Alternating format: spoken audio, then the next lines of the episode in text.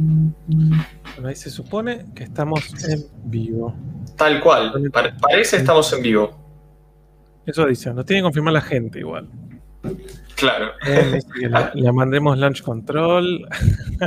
Hasta que no, vea- no veamos los comentarios de la gente confirmando que estamos en vivo. Exacto. Ahí por lo menos se me apareció en la tele. Que tengo ahí como usando, lo estoy utilizando de. Hola, ¿qué tal muchachos? Nos dicen por ahí. Yo, yo, yo suelo, hacer lo mismo. Sí. Buenísimo. Nos ven bien, nos escuchan bien, todo así. Buenísimo. Excelente. nos dicen que sí, se escucha, se ve bárbaro. Qué bonitos que se ven, nos dice Samuel, qué genio. Qué grande, Samu. 1080, 1080 RTX on, HDR10. 1080 igual ya nos quedamos a- abajo, tiene que ser 4K. 4K, tal cual, tal cual. Buenísimo. Bueno, Bueno, arranquemos por lo Otro- clásico, ¿no? exactamente. Otro miércoles acá con ustedes, gente. ¿Cómo, cómo, cómo están? ¿Cómo les va? Eh, como dice Lucas, vamos por lo clásico. Antes que nada, siempre lo, lo inevitable que tenemos que mencionar siempre, como saben, esto es a la gorra. Así que obviamente que vamos a estar súper atentos a los mensajes, pero también los superchats se súper aprecian muchísimo. Y también si se quieren hacer miembros del canal, pueden hacerlo en el botón que está por ahí debajo, que dice unirse para ser eh, miembros, así todo en mayúscula del canal. Miembros del canal de Dano. Tal cual. Y también pueden ir y hacerse miembros del canal de Lucas, que cada uno de los, de los niveles tiene sus, sus perks, sus beneficios. Exactamente. Totalmente. Eh, es más, yo justo hoy le iba a mandar un mail a todos los que están en el rango más alto de mi canal, que es Big Boss, para hacer una, un, un- un Google Meet, un Hangout así privadito, para charlar una horita en estos días. Em, Me parece espectacular. Sí, y bueno, también tienen la opción, tiene el Discord, que el Discord es totalmente gratis y abierto, se pueden sumar, están más que invitados. Eh, la gente que está en el Discord no muerde, yo también estoy por ahí. Eh, es toda gente de primera y es mucha de la gente que, que- que- que par- par- participa acá de los vivos. Es el núcleo duro de Billy Pistón y de Lucas Abriata, de DCRS Videos. Eh, así que bueno, pasemos entonces a lo, a lo- a lo clásico, al manguito clásico. ¿Qué, qué estás tomando, Lucas? Yo ahora me estoy terminando una Powerade que eh, compré hace un rato, pero después voy a arrancar con alguna bebida alcohólica. ¿Vos, Dano? Perfecto. Yo estoy con un gin tonic Ah, Con este- espectacular. espectacular. Yo sé que a vos te gusta el gin, Lucas. Este es un gin tonic hecho con un gin que me regaló eh, Dana, que es un Apóstoles de rosa mosqueta, que está muy rico, un poco más amargo que, que el, que el Apóstoles tradicional, con, con un poco de tónica. Y después tengo el segundo, el segundo paso, el segundo plato, que es el muy confiable cafecito en el vasito en espresso que, No, puede faltar. No puede faltar. ¿Qué cosa? No puede faltar el cafecito. Exactamente. Ese para el segundo aire, ¿viste? Como dicen, básicamente. Exactamente, exactamente. Sí. Eh, sí, ab- abrí la Monster, eh, Leonel. Yo ya me tomé, yo, mi Monster diaria, yo te- religiosamente me tomo una Monster todos los días, eh, pero así a la tardecita. Como que en el momento que ya, ya o, o terminé de trabajar o, o me voy a poner quizás a jugar un ratito online a algo, me, me abro la Monster y. Pero sí, todos los días, eh. Así es. Sí, sí. Y también lo tengo acá a Sócrates que nos vino a visitar. Gordito. Eh, y bueno, yo, ustedes, cosas que tenemos para charlar, o sea, ¿qué se, se me ocurren? De cosas que hayan pasado últimamente, yo tengo dos temas. No Ah, sé si vos- interesante. alguno ok. se tenga en la Ar- cabeza. Arrancar con esos dos temas. Yo voy a pensar si tenía algo para hablar. Sí, uno como súper evidente que es, eh, bueno, ahí igualmente empezó, eh, Gustavo dice, hubo, eh, importantísimo el primer Ubu del día, con un ojo un poquito hinchado, pero bueno, eh, me, me dará en el corazón por la cafeína, quién lo sabe, pero bueno, Samuel ya rompió el hielo acá, eh, diciendo, o sea, muchísimas gracias Samuel Fox, genio. Y para seguir en el hilo de lo que estábamos hablando recién, dice, Olis, ¿qué cenaron? ¿Cómo pasaron su 14 de febrero? Eh, te doy el pie a vos, Lucas. ¿Qué Bueno, cenaste? Yo cené una hamburguesa, que todavía de hecho la tengo acá a mi lado. Hay un lugar de hamburguesas en Buenos Aires, no lo, no lo voy a nombrar porque no es sponsor del canal. Podría, podría nombrarlo, es en chiste. Por ahora no es. Hace hamburguesas de entraña y a mí me encantan. Sí, bueno, yo tengo hay un suscriptor de canal que es dueño de una de estas eh, franquicias, de esta marca, Ah, sí. que tiene el apellido de un gran actor. De un gran actor. tal Eh, y me dijo, no sé qué, esto que otro, venite, yo tengo el local de estos en tal lugar, cuando quieras te venís y comes algo, así que me, me quedo pendiente. Yo soy un amante de la entraña, me encanta la entraña, es un corte que me encanta, me gusta bien jugoso, es difícil hacer una entraña jugosa, ahí Eru 986 dijo ya cómo se llama. De Niro. Sí. Eh, eh, así que siempre dije, uy, quiero ir a probar porque una hamburguesa hecha con e- esa carne debe ser muy especial. Sí, totalmente. O sea, a mí me gusta mucho, me Bien. gustan mucho sus hamburguesas. Así que si quieren ser sponsors del canal, yo feliz de la vida, porque realmente las elijo. Yo también no tengo problema, ¿eh? si quieren lo que sea. Eh, tal cual. Bueno, entonces, eh, yo que comí, yo comí eh, unas milanesas con ensalada, ¿sí? muy, muy tradicional de, de la noche de mi casa. Milanesas con ensalada. Eh, y bueno, después, ¿cómo pasaste vos el 14 de febrero? 14 de febrero eh, habíamos pensado así hacer algún plan así romántico con mi ¿Qué novia. cayó? ¿Qué cayó? ¿Fue domingo? Fue domingo, ¿no? Fue el domingo. Sí. Ahora, a ver. Fue el domingo, fue el domingo. Hemos pensado así algún plan romántico con mi novia y finalmente terminó siendo el default, donde caí con un Milka a la casa de mi novia y nos quedamos todo el día viendo series. o sea, al final no salimos, no hicimos nada. Muy tranqui, está bien. Estaba todo, estaba todo complicado también, yo me imagino. Yo, el 14 mismo fue domingo, ¿no? Si no me equivoco. Domingo, domingo, exactamente. Em, yo fui, bueno, yo el, el, el- ¿cuándo fue? ¿El domingo? Ya no me acuerdo ni siquiera. Sí, creo que fue el domingo sí, a buscar el, el teléfono nuevo, el S21 Ultra. Ah, espectacular. Muy buena Estoy muy compra. contento. Sí. Eh, estuve ahí tirando como de los hilos. Tengo un suscriptor que trabaja en uno de estos locales de Samsung. Y me y che, no sé qué, que esto que lo otro, sabes si los van a tener, qué me conviene, no sé cuánto. Y mando estuvo ahí tirando.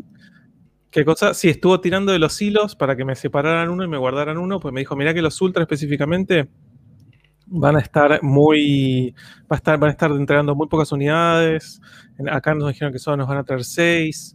Así que fue bueno, separame uno. Y me dice, dale, si me puedes traer una seña. Entonces yo fui PvP, lo señé. Y bueno, y el domingo me lo entregaron. Que supuestamente el viernes empezaron con la, con la preventa o el jueves, no me acuerdo. Pero los ultras me dijeron que iban a tar- tardar un poquito más.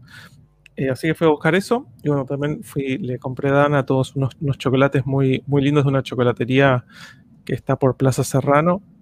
Y, y tienen, viste, como 60 variedades de chocolates diferentes. Viste que te dan como, son como unos cuadraditos de chocolates, una cosa así súper especial. Así que elegí unos 20 variedades, una cosa así.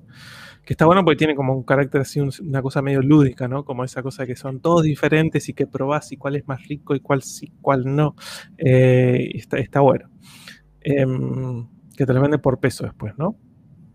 Y, y básicamente eso, y, y, eh, como- la otra vez cuando. Bueno, y, también hice un vivo ese mismo día.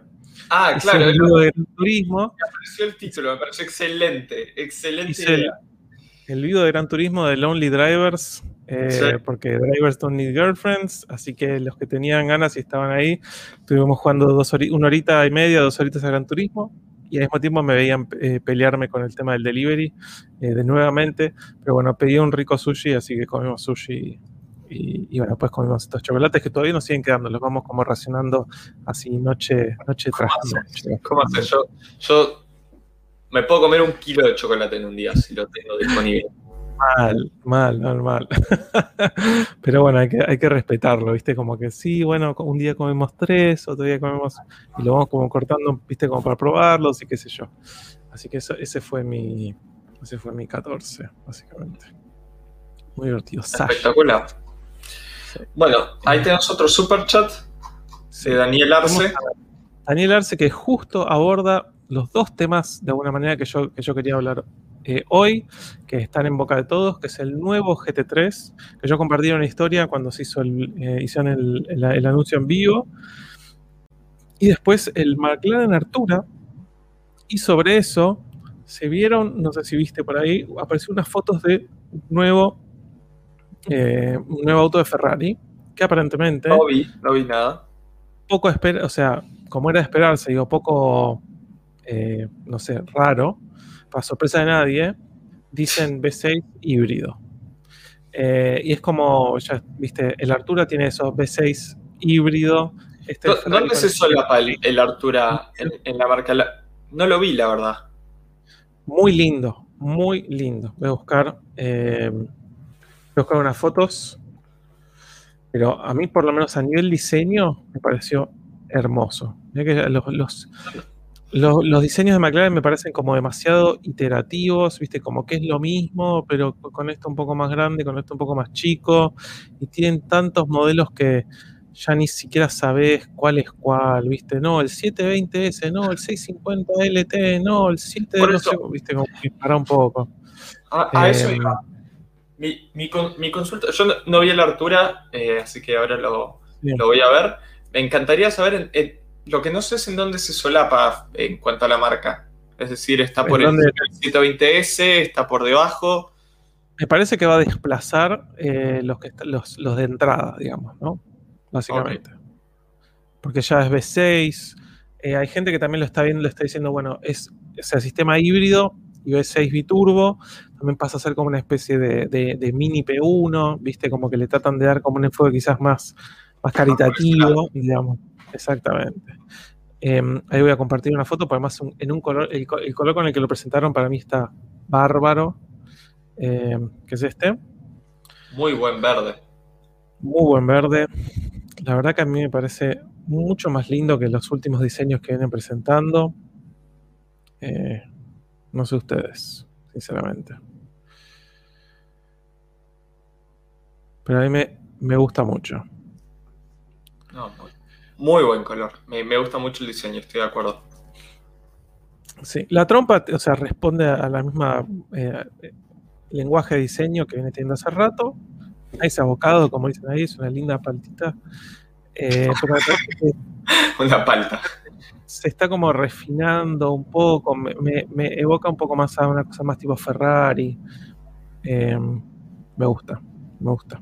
Y los ofrece, lo que me, llamó mucha atención de cuando estaba todo el, coso de prensa, que específicamente dice algo que yo no lo he visto en muchos otros autos, pero te habla de lo que es tener un, eh, un McLaren, ¿no? Esas cosas que no ves.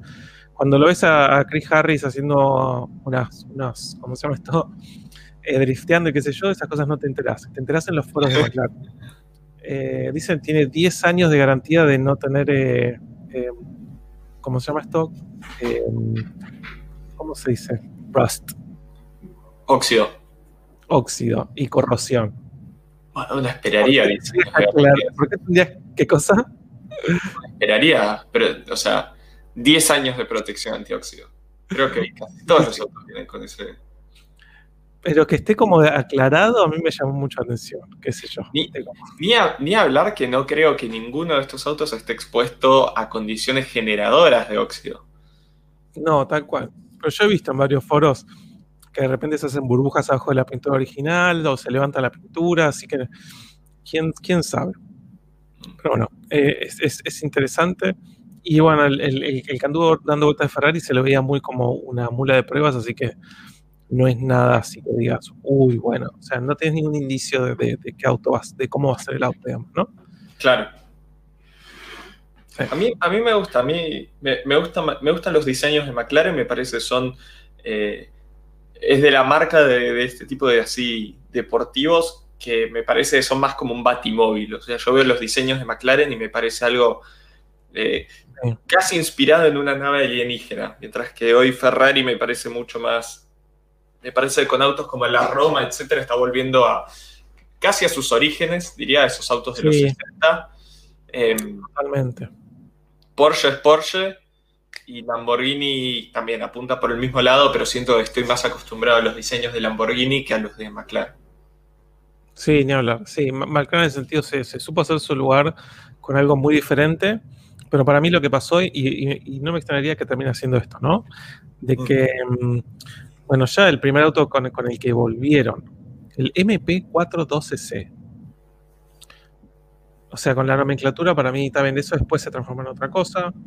Eh, pasó a ser el MP4. Digo, el, el 12C ya ni me acuerdo. El MP4, el MP4 era un diseño eh, mucho más conservador. sí, sí, pero igual a, lo que me refiero es que con la nomenclatura terminaron con algo que es inexplicable cuál es cuál y cuál es mejor. Eh, ah. o, son diferentes o si es lo mismo pero solo con diferente potencia. A, eso es lo que me refiero. Y para mí estaría bueno en, en, en, algo más que vos sepas cuál es cuál, digamos, ¿no?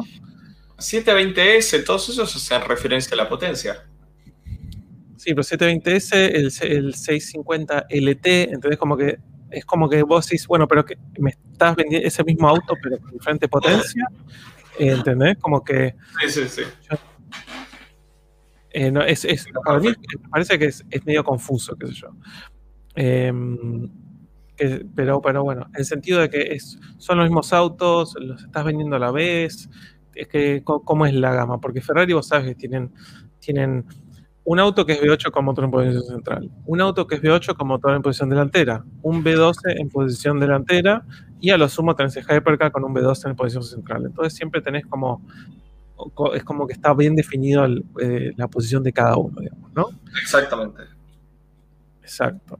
Em, pero bueno, lindo auto. Y, y me, me, me, llamó mucha atención cuando vi esto, porque dije, bueno, B6, que esto, que el otro, y, yo me, y me hizo acordar que, bueno, ahí está el, el, el superchat de Kev, que dice, Oli. Gracias. Kev, muchísimas gracias. Eh, ahí dice, Tiago Benítez prefiere un Pagani. Los Pagani son mucho más caros que un, Muchísimo McLaren entrada de gama. Es como decir, prefiero un Koenigsegg creo que casi todos prefirieron Koenigsegg que un McLaren entrada de gama, pero estamos hablando de otro dinero, básicamente. Eh, ¿Qué iba a decir?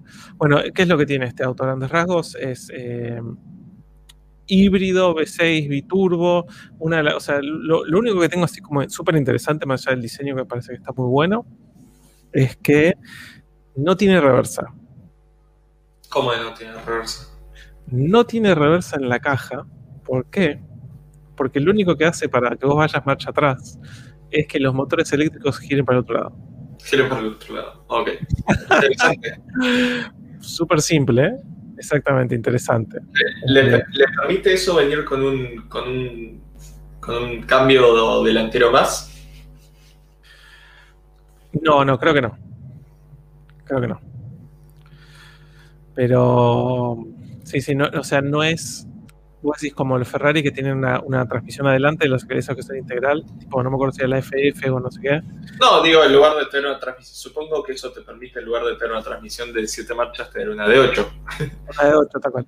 No, no, la verdad que no recuerdo. Es un cambio. Sí, sí, tenés la opción eso, o, o de tener las mismas dimensiones. Exacto eh, una, una, caja con la, con la misma cantidad de, de, cambios o tenés más ligero, elegís desde un punto de vista de marketing por qué lado querés ir. Digamos, ¿no? Eh, estoy de acuerdo, estoy de acuerdo, pero te, te da esa, esa, posibilidad. Totalmente. ¿Qué opinas, ¿Qué opinas de la Ferrari Roma? Que estaban preguntando por ahí. A mí me encanta, sinceramente. A mí me, me parece uno de los mejores diseños de, Fer diseños de Ferrari. Eh, o sea, me parece la línea actual de diseño de Ferrari está dando en el clavo. Ya la, la Portofino me parece linda. Eh... Sí, sí, sí. Además fueron por algo tan clásico, me parece, a nivel diseño. Súper clásico. Estoy buscando una imagen que, esté, que le haga una, sea una buena representación de lo que estamos hablando. Eh, a ver, a ver. Ahí, uno sí. Vengas. Ahí está. Sí, muy linda, ¿verdad? Muy bien linda. GT, bien GT el diseño para mí. Bien GT.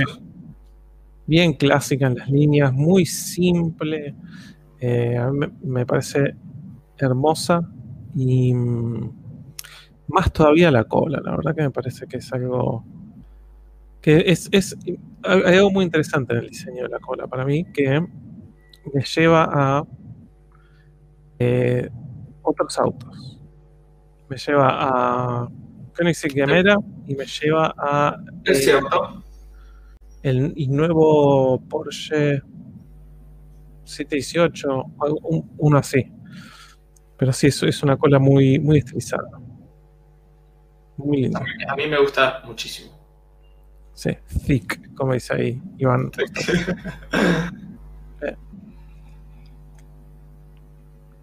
Muy linda, Sí. muy linda, la verdad. Sí. Em, y bueno, sobre esto mismo que decían, que parece que lo, lo- lo último que estuvieron viendo no es, el, no es el caso de este auto que estamos mostrando, sino de esta, esta mula de pruebas que se estuvo viendo últimamente. Es, nada de eso tiene gas, dice, dice con Lerpa. Em, que, quiero decir, bueno, este, este, este nuevo modelo que se vio por ahí, dicen también V6, aparentemente no me extrañaría que sea el mismo V6 que tiene el nuevo Maserati. Em, que bueno, ya en el nivel arquitectura comparte mucho con el V6, digo, con el V8 de Ferrari, que, que están utilizando actualmente, pero además sistema híbrido. Y me, me llevó a una conversación em, que tuve hace bastante tiempo, o sea, pre-pandemia, imagínense, eh, con eh, gente de Audi. De Audi. Eh, sí. Espera que. Pero bueno, ante- eh, termino lo que estaba diciendo y después vemos el, el más. Pero gente de Audi estaba ahí, yo estaba ahí en el Audi Lounge, me puse a charlar con una de las personas que estaban ahí atendiendo, que eh, muy interesante la persona que claramente estaba atendiendo, además es una de las personas que aparentemente da eh, estos cursos de manejo de Audi Driving Center, eh, ahí en el Galvez, es una persona que, sabe, obviamente, y lo que me dijo en su momento me dice, eh, bueno, ya sabemos, por ejemplo, que el R8 ya no viene más con el V8. Ahora solo tenés V10. Y me decía que el próximo va a tener la motorización más baja, que quizás va a ha- habrá que ver si retiene el V10, pero me dice la motor- motorización base, entre comillas, va a ser el V6 2.9 biturbo que tiene hoy el RS4 y el RS5. En esos autos tiene 450 caballos, habrá que ver qué potencia tiene en la versión del R8, ¿no? Pero esto, me parece que los autos que antes, los, los supercars básicamente, que antes veíamos con V8 de base, vamos a ver con B6. con V6 y sobre eso también posible eh, hibridización. Eh, Totalmente. era algo muy- Ah, bueno, est- esta, esta última sem- semana también se confirmó por el lado de la gente de AMG, de Mercedes-Benz, que los próximos, esto ya hice un video también hace un montón de tiempo, si tienen ganas lo pueden ver en mi canal, porque esto es algo que ya lo habían eh, mencionado muy por arriba hace tiempo, que los próximos, C60 los próximos 63 iban a no iban a tener un V8, que ahora los 63 tienen un V8 4 litros, el M177. eh, Exacto. en vez de tener esa, van a tener un 4 cilindros y van a ser híbridos. Sí. Sí, eso, Eh, eso, eso fue polémico. Porque es, es, es un salto muy grande. Exacto, no es, no es que pasás de un V8 a un V6, bit- un V8 biturbo a un V6 biturbo y lo vas dando así como en dosis, ¿viste? Como, pero si no, te vas directamente con un auto que tiene probablemente la mitad de los cilindros y la mitad del- de la cilindrada, digamos. Em, que está bien, hoy en día eh, AMG te está dando con un 2 litros, 4 cilindros, 420 caballos. Pero me parece que es un es súper controversial. Es entendible que de repente supercars y, y marcas como Ferrari, marcas como McLaren, marcas como Audi en sus supercars digan, pero no vamos a ser tan agresivos con la bajada y vamos a ir un 6 cilindros primero. Pero que de repente, o sea, es, no sé, Sí, sí. a mí me, me, me la baja muchísimo, no sé qué decir. A mí, a mí también me parece gran parte del atractivo del, del 63, por ejemplo, era justamente esa cuestión de, de- de ese motor cuasi de muscle car americano del V8 del... Totalmente. Es mismo lo que hablábamos la otra vez, ¿no? Como esta cosa de que AMG puntualmente tiene esta, esta personalidad, como decís, cuasi americana del V8 cilindrada enorme, básicamente. Y ahora de repente no. ¿Querés un 63? ¿Te imaginas? Te compras un S63, una G63 Y te dice, ¿qué motor tiene dentro? No, bueno, tiene un 4 cilindros, 2 litros. 2 litros. ay, ay, ay. Qué delirio. Sí. Veremos qué pasa. Yo, yo tengo fe de que. Sí. Bueno, reflexionen. Hay que ver. Y bueno, y lo, y lo, que nos quedó, que justo nos lo preguntaban en un en un super chat también, es lo que, lo que se anunció hace unos días, que fue el nuevo GT3. Que cabe destacar. Eso me encantó. Que no es GT3 RS, sino que es GT3. Me encantó.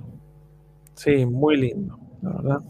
Muy lindo, pero al mismo tiempo me, me, me parece, estoy mientras buscando una imagen, ¿no? Para, para poder compartir para la gente que no lo haya visto. Eh, el, el, era, estaba en un color azul espectacular. Sí, muy lindo el azul. A ver, a ver. No, lo voy a compartir. No, sí, vengas. Sí. Ahí está. Eh, muy lindo, la verdad. Ah, eh, cosas interesantes. ¿Qué cosa? Me encanta, me encanta, me encanta. Cosas interesantes, el alerón trasero que ahora como, como ahora es la nueva de las autos de alta performance, que los anclajes sean desde arriba en vez de hacer de abajo. Eh, tiene un montón de cosas que van op a opuesto de todo lo que venimos hablando, básicamente. Eso me parece glorioso. Glorioso.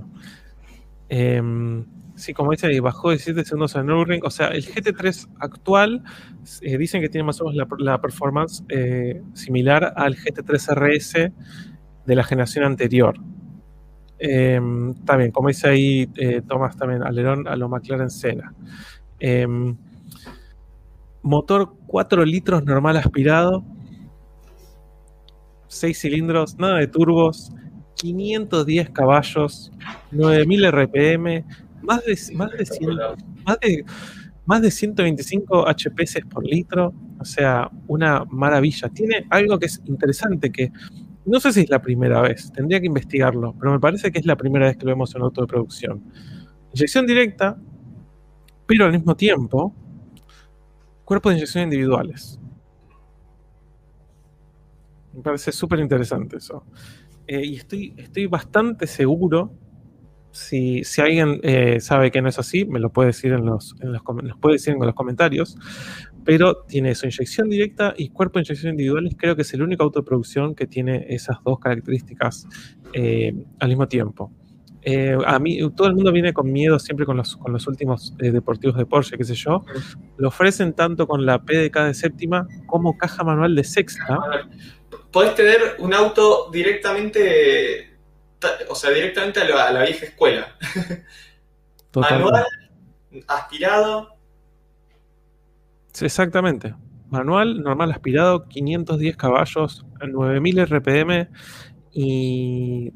Sí, sí, sí, tracción trasera. eh, muy bueno.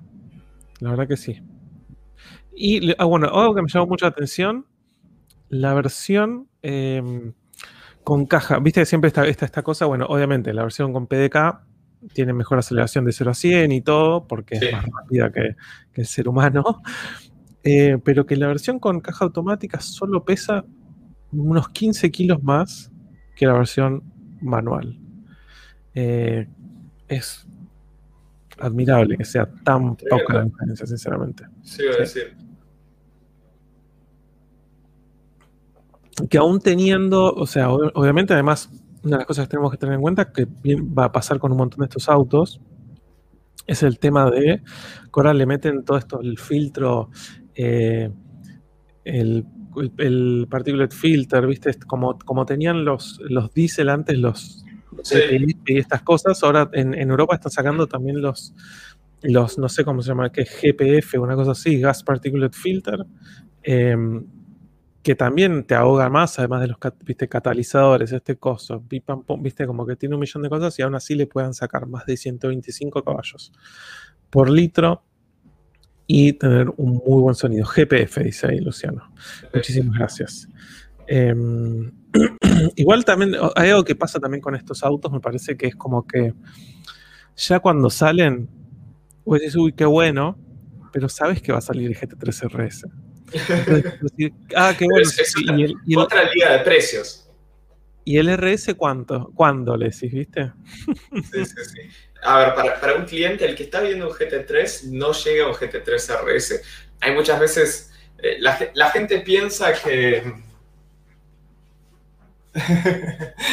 la, gente piensa que hay una categoría de autos en la que todos pueden comprar todo. O sea, donde el que compra un GT3 puede comprarse un Turbo S si quisiera, un GT3 RS o un Pagani. Y la realidad es que las diferencias son iguales que, en los autos normales. El que compre un GT3 no llega a un GT3 RS. Sí, sí, sí, obvio. Eso es, eso, eso es verdad. Eh, ya hablar. Em, también, bueno, hay, algunos desarrollos en lo que es la suspensión y demás. Y, bueno, es un GT3 que hace una vuelta en el ring de menos de 7 minutos. Y lo, lo comparaban con el primer GT3, GT3 del 99, que, que recién me equivoco fue el primer auto de producción en hacer una vuelta de, en el ring con Walter Roll al volante de menos de 8 minutos. O sea que dicen eso, en 20 años le sacaron un minuto entero. es una locura, es una locura. Es una locura, es una locura, sinceramente. Eh, es una locura. Así que sí, muy, muy lindo. Y además eso, volviendo también a eso, es como decir, bueno, GT3 RS, pero, pero todos sabemos que en verdad como el más furioso de todos es el GT2 RS. Eh, o sea, el, el, Porsche con, el Porsche que está más alto hoy en día en, el, en, el, en la cadena alimenticia es el GT2, RS. sí, sí, sí, totalmente. Dicen, dicen que nos saltamos un superchat, perdón, ¿eh? a ver, voy a... A ver, a ver. A ver, a ver. ¿Cómo mueven? Si no la mueve. Estoy viendo acá en, el panel de Sarasa. Em, Tomás. Exactamente. Tomás, te pido mil disculpas. Tomás Alucil, Tomás Nicasil. Dice. Bueno, primero te saludo, te, aplaudo. Dice, buenas saludes Dice, buenas saludes a todos. Les traigo el rumor bien JDM hoy. Toyota usará la base del próximo WRX para nueva generación del GR Celica o GR4. Mirá qué interesante. Mirá qué interesante. No me extrañaría, ¿eh? O sea, no me parece una mala idea, teniendo en cuenta que Toyota tiene parte de Subaru, pero al mismo tiempo me, me deprime un poco. Sinceramente. Más teniendo en cuenta que con el Yari GR hicieron las cosas bien. Eh, así que de repente si no, ¿sabes qué? Vamos a usar cosas, vamos a usar tecnología de otro auto. Qué sé yo. Eh, ahí dice, ahí se mueve para ver, a ver cómo mueve valvulitas. mueve. Cortó la correita. Eh, Sí, qué sé yo. Justo mi, hermano se cruzó hace poco con un WRX nuevo de los nuevos y es súper agresivo externamente, súper violento en el diseño. Me dice, no, mira lo que es esto, es una máquina increíble, que esto que Estoy de acuerdo, estoy de acuerdo. me, dice, me, dice, me dice, ¿cuánto cuestan estos? No sé qué, no sé, me dice, pero ¿qué Audi le compite? Me dice. Yo ahí mira, un S3. Y el S3 tiene más potencia. Digo, ese tiene 270 caballos, el S3 hoy 0 kilómetros tiene 310. 300, sí. pero en serio, me dice, ¿y no, no, no, cambiarías tu S4 por uno de estos? Yo digo, eh, mira, es hermoso el RX, pero no cambiaría el S4 por uno de esos. Eh, no. Sí. Eh, pero sí. ¿Cómo se llama esto? Sí, sí, que, volviendo a lo que decía Tomás, qué sé yo justo hoy también estaban, publicaron, un, eh, compartieron en el, grupo de JM Argentina el video de Carwow de, Matt, Watson, un genio. Eh, ¿de, qué, ¿De qué era? Eh, ah, de la Supra con el 2 litros. Que el 2 litros es el B48 de BMW también. Y estaba viendo el tema de la potencia y tiene, no sé si, creo que 250 caballos. Y yo, mi única respuesta que fue a esa publicación es, este auto es, la razón por la cual el BRZ y el 86 actual solo tienen 230 caballos. Para no, básicamente, para no comerle... exactamente, exactamente. Y además sobre eso, por eso es que también es normal aspirado. Porque, ah, vos querés llevarlo a 250, suerte. Una fortuna en un escape cable, no sé qué, no sé cuánto, nada de una puesta a punto, un tune y listo. No. Sí. Ay, ay. Bueno, acá tenemos entonces a Martín Toledo, también un, ya un habitué. Genio, muchísimas gracias. Gracias mucho. Dice, buenas noches, buenísimo el Porsche y Ferrari. Ferrari pero bajemos a un 147 TR, porfa. Me siento más pobre que 55% de todos los argentinos. Qué cifra más específica, tal cual. sí. Sí, bueno, de la mano de ese mensaje mi hermano me decía, pero vos no andás buscando para comprar otra cosa. Le digo, mira, mi, mi plan hoy está en seguir metiéndole chimia al S4 de que vuele hasta la luna, sinceramente. Y pagar, pagar patentes de un S4, básicamente, no pagar patentes de un, de un S63. o de un S7. Esa, es, la ventaja. Esa es la ventaja. Tenés un auto, tenés un auto que, no te sube la patente. pero hay un balance, ¿no? Pues tenés un auto que es relativamente moderno, sensor de estacionamiento, cómodo, eh, todos los chiches de un auto de medio de los 2000 y además 600 caballos. Yo ando en 400, 420, pero además, y además 600 caballos. Ahí devuelve FC, tira Tomás. Comprar una FC, sí, exactamente. Un es un buen proyecto, como acá dice Guillermo. Uno de los, uno de los degenerados del, Discord también. Así que sí. Sí, sí. Así que sí, esos eran los, los, los temas que tenía yo en la cabeza. Lo del GT3 que, estuvo la presentación, estuvo Walter Roll y todo. Y, y, como se llama esto, bueno, el tema de, la, de Ferrari, que estaría pasando un V6 hibridizado, eh, McLaren, que también es lo mismo, me llegó el comentario este del, Audi R8, acá mismo en Argentina, mientras, mientras yo estaba subiéndome a un R10, a un R8 B10 Plus, y llevando la emoción. Y, y bueno, y esto de que de, AMG, que van a pasar a cuatro cilindros. Eh, y no, gracias, básicamente. Qué loco, ¿no? Que el día de mañana, qué loco no pensar que de repente quizás en los topes de gama de Mercedes tengas en la próxima generación cuatro cilindros. Y yo no veo a Audi y a BMW pasándose a cuatro cilindros tan rápido, sinceramente. No lo veo. lo veo más difícil, yo estoy de acuerdo. ¿Qué cosa? Lo veo más, complicado, más difícil, estoy de acuerdo. Sí. Acá Rodrigo me dice, nunca fuiste a cambiar los autos seguido, ¿no? Los, los únicos autos que tuve por más de dos años fueron eh, el RX7 y el S4, creo. Y bueno, el, el, el, Subaru. Pero después todos los otros, el Lexus, el Civic SI, eh, y alguno que otro que, no me, que me escapa, los tuve creo que un año o dos como muchísimo. Sí. Y después los, los largaste. Sí, exactamente. sí, sí. Ah. Sí, yo, yo igual, la mayor parte de los autos no me dura mucho tampoco, así que. No, ah, con, vos vuelan. pero el charade le estás metiendo como cariño. Sí, no, bueno. El otro día, no sé si viste las, las, historias, estuve pelándole todo el interior, estuve. Sí, sí, sí. Te, quería dar el pie, te quería dar el pie, no quería decirle, estuviste haciendo cosas, pero para que hablaras lo que quisieras hablar también, no quemarte. Fue, fue muy, muy divertido. Si querés, vamos al super chat de Martín y les cuento un poquito. Dale, vamos. Martín, muchísimas gracias nuevamente. Dice, hablando en serio, cada vez menos gente podrá acceder a autos. Nos tildan de golpistas. es lo, es lo que menos queremos que pase, pero la pobreza que hay es inmensa. Me da miedo salir en mi BM de 2011. Sí. Sí, sí, sí. Está complicado. Está complicado, sí. Y no sé si pasa en todos lados, pero, pero bueno, mucha gente tratando de rebuscársela como puede, por no decir otra cosa.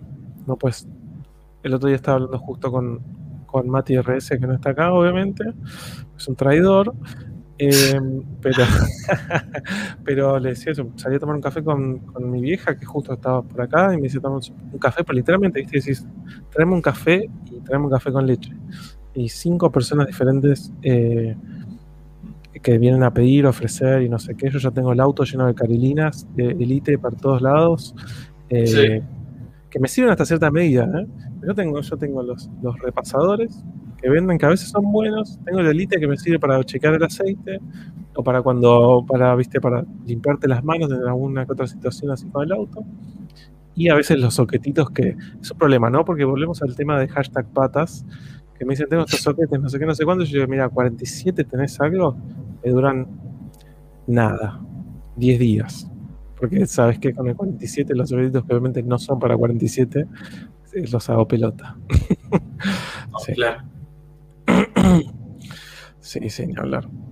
Y. Mm, este, este, es un. Eh, antes de, darte el pie para que vos hables de lo tuyo, este es un mensaje que ya lo dejó varias veces acá Estefano, que me parece muy interesante, que dice: Van a comprar un 944 y metele un 1.8 T roja. Cádense la risa, pero hay para lo que es 944 y 924, ¿saben qué es lo que va realmente y lo que se hace mucho afuera? ¿Qué motor? Un 07K. El 5 cilindros 2.5 eh, litros del Vento, se lo ponen así longitudinal, me parece una combinación ganadora, sinceramente. Eh, Pero bastante bien. Sí, olvídate, olvídate. Es medio pesado el del Vento porque es la versión, o sea, hay como tres revisiones.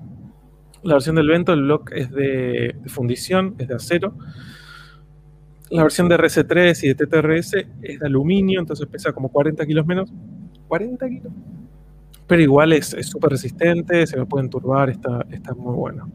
Eh, igual con todo el respeto que le tengo al 1008T, de hablar. Pero bueno, dice, eh, hay que, me parece que debe ser hasta más barato conseguir un, motor, un Vento 2.5 chocado con 1008T hoy. Posiblemente, ¿eh? Sí. Bueno, acá Franco Carosi desde Chile, muchísimas gracias. Gracias, Franco. Y bueno, entonces te doy el pie para que nos cuentes qué es la, degeneración que estuviste haciendo hoy. Estoy haciendo, eh, para empezar, todo empezó así. Em, mi idea no, era que ese auto fuera daily, auto de todos los días, y llegase a poder ser auto de pista. O sea, era un auto que, que me sirviese para el día a día, fuese súper barato. Voy a la pista, le doy a fondo, vuelvo y me voy. Esa fue la idea original. Y bueno, eso fue tirado ya a la basura. Eh, lo, que, lo que terminó ocurriendo fue que dije, vamos a ponerle butacas, porque me empecé a mover para todos lados en, los últimos tres días. Con, la suspensión que ahora gira un poco más. Vamos con butacas. Vamos con cinturones de cinco puntas. Eh, y ya que estábamos con butacas y cinturones de cinco puntas, dije, listo, este auto no pasa una BTV nunca más en la vida, más con esa suspensión que está con, un setup súper agresivo de pista. Eh, y entonces eh, el otro día fui a Minardi, el que fue el, lunes feriado fui a Minardi y estaban contrapesando el auto y cuando estaban contrapesando el auto, que eso lo van a ver en el video de mañana, justamente cuento eso, pero lo que se hace para contrapesar es se ajusta la suspensión para que cuando el auto está plantado, esté en plano, pese lo mismo eh, en cada una de las ruedas. Eso se, va jugando con la suspensión para, tener ese, ese, setup igual. Eh, esa distribución de peso ideal. Esa, distribución de peso ideal. Eh, y es eso, se va jugando en la suspensión, se levanta una parte, se baja otra, etc. Eh, y se hace con el piloto. Es decir, en este caso está contrapesado con mi peso. Yo estaba subido arriba del auto y iban ajustando los distintos parámetros de la suspensión, porque obviamente lo que ocurre yo peso 58 kilos, no es un problema, pero cuando tienen pilotos de 100, 120 kilos, em, Genio Franco, eh, cuando, cuando tenés un piloto de 100, 120 kilos, y hace mucha diferencia cuando se sube el piloto de cuando se baja en la distribución de peso del auto, entre izquierda y derecha. Eh, y lo que ocurrió fue que pesamos el auto eh, y el auto pesaba 820 kilos. 58, exactamente. El auto, el auto así completamente estándar pesaba 820 kilos y estábamos medio a las puteadas porque decíamos, uy, pensamos que el auto era un poquito más liviano, qué sé yo. Eh, y de repente me acordé que tenía un montón de pavadas en el baúl. Eh, tenía una caja con... Eh, parece una joda. Tenía un bidón de aceite, una caja con espirales del Alfa 166, el auxilio, los asientos traseros, bueno, eso también. tenía un montón de cosas más. Tenía un, un, bidón de refrigerante, todas esas cosas. De repente que vamos a sacar todo vamos a sacar todo para el contrapesado, porque dije, yo en el track no voy a girar con esto. Y cuando sacan todo, de repente, yo dije, o sea, estamos jodiendo y dijimos, bueno, debe haber 10 kilos acá, 15 kilos acá. Sacamos todo, había 40 kilos de pavadas el auto, el auto de repente pasó, a pesar 770 sin piloto. Qué bueno.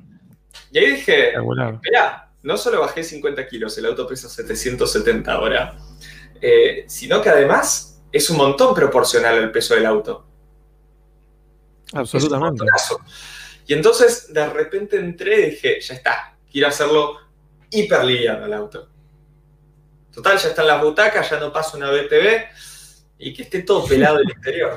Así que al, día siguiente de eso le escribí a un, amigo, uno de mis mejores amigos de toda la vida, ya le habrá aparecido como en 10 videos, em, y le dije, che, él tiene herramientas y vive en una casa acá en, en Buenos Aires.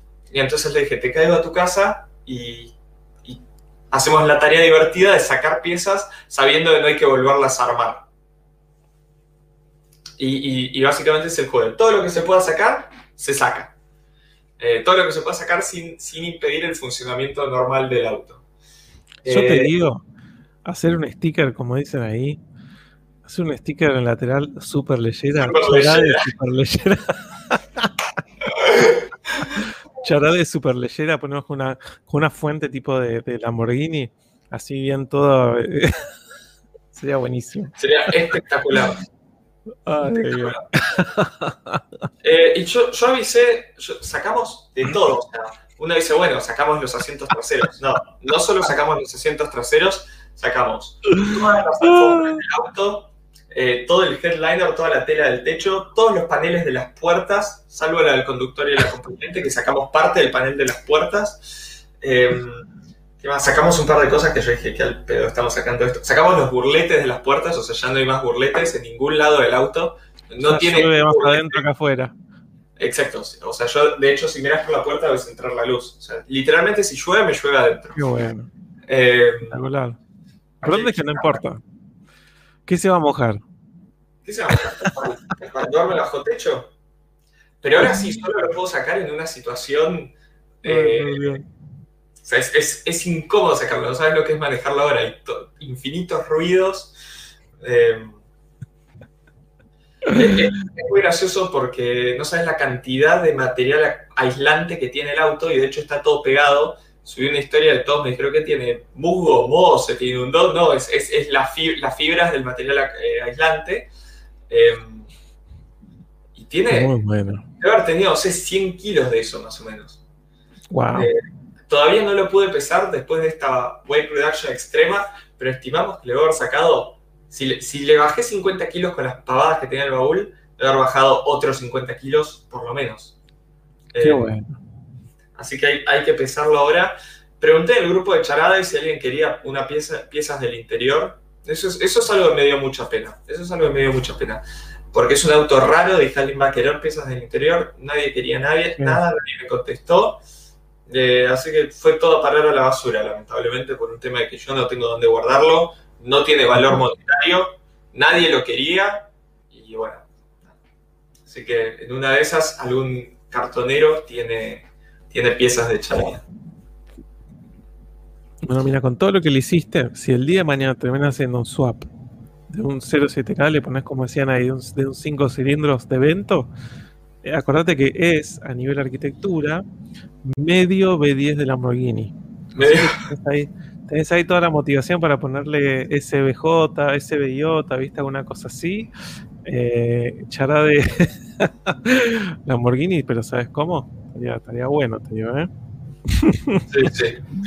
Estaría, estaría espectacular. Eh, ah, bueno, y otras cosas que se le hicieron fue, eh, se había roto la bomba de, freno, estaban dando como a, media, máquina, em, así que le sacaron la, bomba original, le pusieron bomba de freno de palio, eh, no se podía adaptar el servofreno, así que esto ahora está full race car sin servofreno, a pura fuerza de pedal.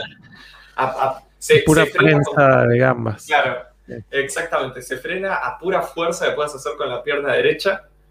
Eh, de hecho, estaban viendo de, de, bueno, que justamente la próxima modificación hay que hacerle frenos por un tema de que, está, está, difícil frenarlo, hay que hacer fuerza de verdad. Eh, qué lástima que, que, no creo que le entren los del S4, yo los tengo ahí. No, no entro en los del S4, eh, salvo que haga... ¿Sabes cuándo van a servir, cuándo pueden servir los de S4? Si por la casualidad del, por una casualidad de la vida pasan los años y no lo vendés, o los meses, el día de la del sol. Porque hoy no tiene sentido pasarse a 15 o 16 pero si el día de mañana tengo 150 caballos, 160 caballos, y ahí podés tener 15, 16. Sí, tal cual. Em, dale, sí, sí, yo lo tengo en cuenta. Sí, los discos originales son de 345. Y, bueno, los frenos originales son bastante grandes. Em, pero 345 sería. A ver, en pulgadas. 13,6 pulgadas los discos. o sea que si necesitas. Como, mínimo debes, sí, como mínimo debes necesitar 15. O a lo sumo puedes hacer una adaptación y tener los mismos calipers con un disco más chico o alguna cosa así. Sí, el tema es que entre. ¿Sabes qué tendría que hacer? Buscar los, ver los calipers y ver cuánto realmente necesito para los calipers. Tal cual. Porque capaz, con algo de, de, maña entran en 14. Si entran en 14, a mí me, yo tengo que comprar llantas para el charade y medio me da lo mismo comprar 13 o 14. Tal cual. O si no, te, mira, te llevas el combo entero, te llevas las, las llantas del S4 de 18. Y... ¿Sabes lo que sería 18? Tal cual, con 2.35 en las 4, ¿cuántos caballos? No lo mueves más al auto, no lo mueves más. Tenés que cortar todo ahí para que entre. Yo te diría que lo hagas, eh, tenés que hacerlo white body, te digo. Sí, en algún momento estaría divertido cortás y le, o sea, nada así como muy complejo. Cortás y le das a un tipo de adaptación con unos eh, Fender Flares así bastante estándar y listo. Listo. Sí, total. Yo ahora que el auto está sin interior, con butacas, con cinturones, etcétera, eh, ya pasé la línea donde el auto dejó de ser el daily práctico, cómodo. Sí. Eh, así que ya, no importa nada. Exacto, ya no importa nada. Ahora sí, ya no tengo servofreno, tengo. Estoy al límite de tener que ir con, una plancha, con una grúa a cada uno de los trailers. Estoy al límite. Es más, de hecho, no, no, voy no lo llevo en camión solo porque corro ahora el sábado a la noche en, en Galvez. Y al Galvez voy manejando. Pero si fuese un, un track day en, Roque Pérez, en Gualeguaychú, en algún lugar así. Sí, eh, muy lejos. ¿no? Olvídate o le, le, pide un trailer prestado a alguien, no sé con qué lo remolcaría o, algo así. Buenísimo. Pero es, muy divertido porque ya ahora, antes decía, bueno, antes de meterle más potencia, tengo que hacer esto, tengo que hacer esto, tengo que hacer esto. Ahora es frenos y ya está. Lo único que queda es hacerle, ponerle más potencia. Sí, tal cual. Totalmente. Y sí, el día de mañana encarar a un, como decíamos, a un swap, una cosa así. Lo bueno es que cualquier cosa que le puedas poner va a ser un salto importante. Es una locura, el auto tiene 75 caballos. o sea, yo pensaba motor 1.8 de Corolla, ponerles un combo barato y confiable. Es el doble de potencia. Es el doble de potencia, ya está, apenas lo metiste. Totalmente. Sí, o el ejemplo que decíamos recién, el 2.5 de evento de fábrica son 170. Yo imagino con un escape y algo le sacas un poquito más y son 100 caballos más. O sea, es más de un doble, más del doble de potencia, básicamente. Más del doble, tal cual. Eh, y bueno, yo en realidad me se ve con lo de sacar peso. eh, y de hecho la gente, por suerte los chicos de Minardi me frenaron, me pararon el carro un poco. Porque ya, Ajá. así como pelé, pelé todo el interior, yo estaba hablando con, con, con este mismo amigo que es diseñador industrial y tiene mano para cortar cosas. Le dije, ya nos ponemos a, hacer, a sacar los vidrios, ponemos acrílico, eh, nos ponemos a, a cortar, a sacar, y, y ahí me dijeron, pará, pará, todo bien, todo- no le pongas acrílico, no seas, no seas tan, tan manija. Sí, sí, sí, sí. Sí, ya es demasiado. Es demasiado. Sí. Eh, acá, bueno, Samuel nos dejó tu super chat. Muchísimas gracias. Dice, ¿sos de los que sube dos de seguridad cada uno de potencia? Eh, A mí me parece bien. Yo, esto lo hemos hablado cuando hemos hablado del, del- de lo que es casco, el, el Hans Device era, ¿cómo se llamaba? Hans, Sí. Hans. Todas estas cosas que es- no tenés que ir a, a estar 300 yendo a 300 kilómetros por hora para poder quedar eh, cuadrapléjico, básicamente. Ese, ese es el tema. ¿Sabes qué? Es, es un, es un tema de... Yo antes me sentía el único estúpido que hablaba de la seguridad en los track days y, y el potencial peligro que era. O sea, porque digo, si, si alguien quiere correr eh, sus propios riesgos está perfecto, pero el, el verdadero problema es que cuando ocurre un accidente los que nos vamos a perjudicar somos todos los que vamos a track days. Porque o van a cancelar los track days o directamente se van a ir para el otro lado y van a empezar a exigir requisitos totalmente absurdos de seguridad. Como decir, te van a pedir jaula para cualquier auto que haga menos de 2 minutos 20, o sea, hasta es un auto de calle. Eh, Ujú. pero, pero sí, mi, mi idea, mi idea es ponerle jaula. Mi idea es ponerle jaula. eh, es uno de los próximos pasos. La idea de la jaula sería algo eh, en simultáneo con el swap. Para, para, para mí, el día que pasen los 100 caballos de fuerza eh, es, para, es para poner jaula. Sí. Sí, y mm, sí, esto lo hemos hablado. Bueno, yo lo que siempre digo es eh, una de las cosas que, que me sorprendió mucho de las veces que estuve que estuve butaqueando en el M3 de Juan, que tiene 343 caballos, el M3, em, pero él lo sobredimensionó particularmente en lo que es em, frenos, que tiene unos brembos también enormes y tiene eh, muy buena suspensión. Y el hecho de tener unos brembos enormes con 343 caballos le da la seguridad de que le respondía, o sea, frenaba, cuando, las veces que quería frenar era como chocarse una pared. Y respondían los frenos todo el tiempo. Entonces realmente poder salir a girar, una potencia respetable, sinceramente, y estar sobrado de frenos, eh, para mí es, o sea, tener esa seguridad. digamos. Por eso que yo compré los, los, los, los frenos estos, los Brembos, los Porsche, por eso mismo, porque como yo dije en el, en el video que los puse, la, la Cayenne pesa 600 kilos más que el S4 y la frena. Lo- los frenos no te sirven tanto, o sea, frenos más grandes no te sirve tanto para frenar mejor. O sea, si, si, si tus frenos pueden bloquear o, o que se active la vez su efecto, ya estás al límite de la, de la fuerza de frenado. De la capacidad de frenado tal cual. Exacto. Más, más no te va a frenar salvo que cambies las cubiertas. Ahora, eh, lo- la gran ventaja de los frenos grandes es que pueda frenar igual la primera vez que frenas en la primera curva y en la decimoquinta curva. Sí, totalmente. Exactamente. Exactamente. Sí, sí, yo eh, a, a eso me refería y en- a eso iba. Y bueno, de la mano de eso también, al comprar, la- las llantas, que- las cubiertas que compré son, son muy buenas, o sea, como también orientado eso. Sí, sí. O sea, pero si, si tenés frenos tremendos con cubiertas malas, no vas No a olvidate. Olvídate. Sí. Que es- eso es algo que mucha gente a veces se olvida, ¿no? O sea, piensa de frenos Ujú. más grandes se frenar en menos distancia. Eh, pero. Pero Famoso sí. Sí, exacto. Acá dicen, Eh, bueno, eh, Martín Gallego le hizo le puso unos brembos de una Touareg. Sí, le puso los frenos traseros. Eh, Sí, sí, con, dos, con los 250 caballos que tiene Coso. Eh, bueno, en algún, momento le quedarán chicos, pero iba a tener que poner los delanteros. Eh, sí, no, y lo. Mm, ¿Qué iba a decir? Me, olvidé qué, iba a decir. Em, Ahí te estaban preguntando lo de la jaula también. Ah, lo de la jaula, sí.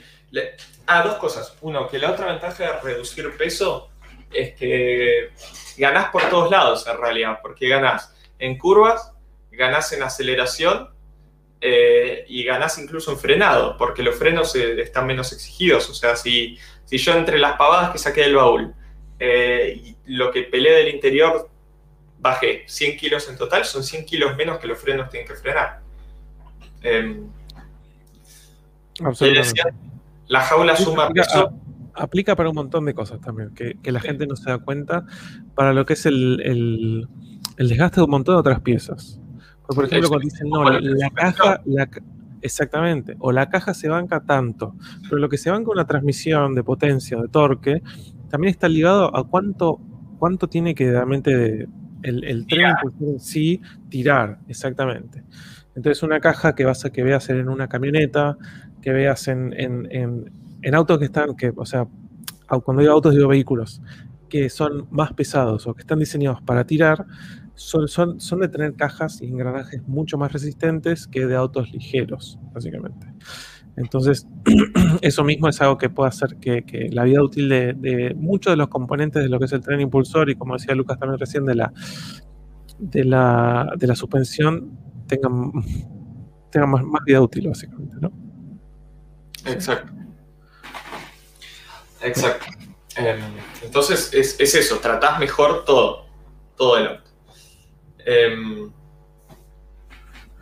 y después con respecto a la jaula, si sumás peso, pero bueno, sumás seguridad. Eh, había algo muy polémico con los track de track de Argentina puntualmente, que era que, algo que se discutió muchísimo y de hecho ahora lo cambiaron, que era que básicamente, mientras el auto no tuviera jaula, no entraba en la categoría de track car. En cuanto le ponías jaula, aunque fuese un auto estándar, te pasaba a la categoría de track car. Entonces estaban todos los incentivos mal puestos desde el punto de vista de la seguridad. Había autos que estaban enfierradísimos y no les ponían jaula simplemente para no pasar de categoría. Y había autos que eran de una babosa y el dueño había pensado en la seguridad eh, y de repente tenían que correr con un auto de TN, básicamente.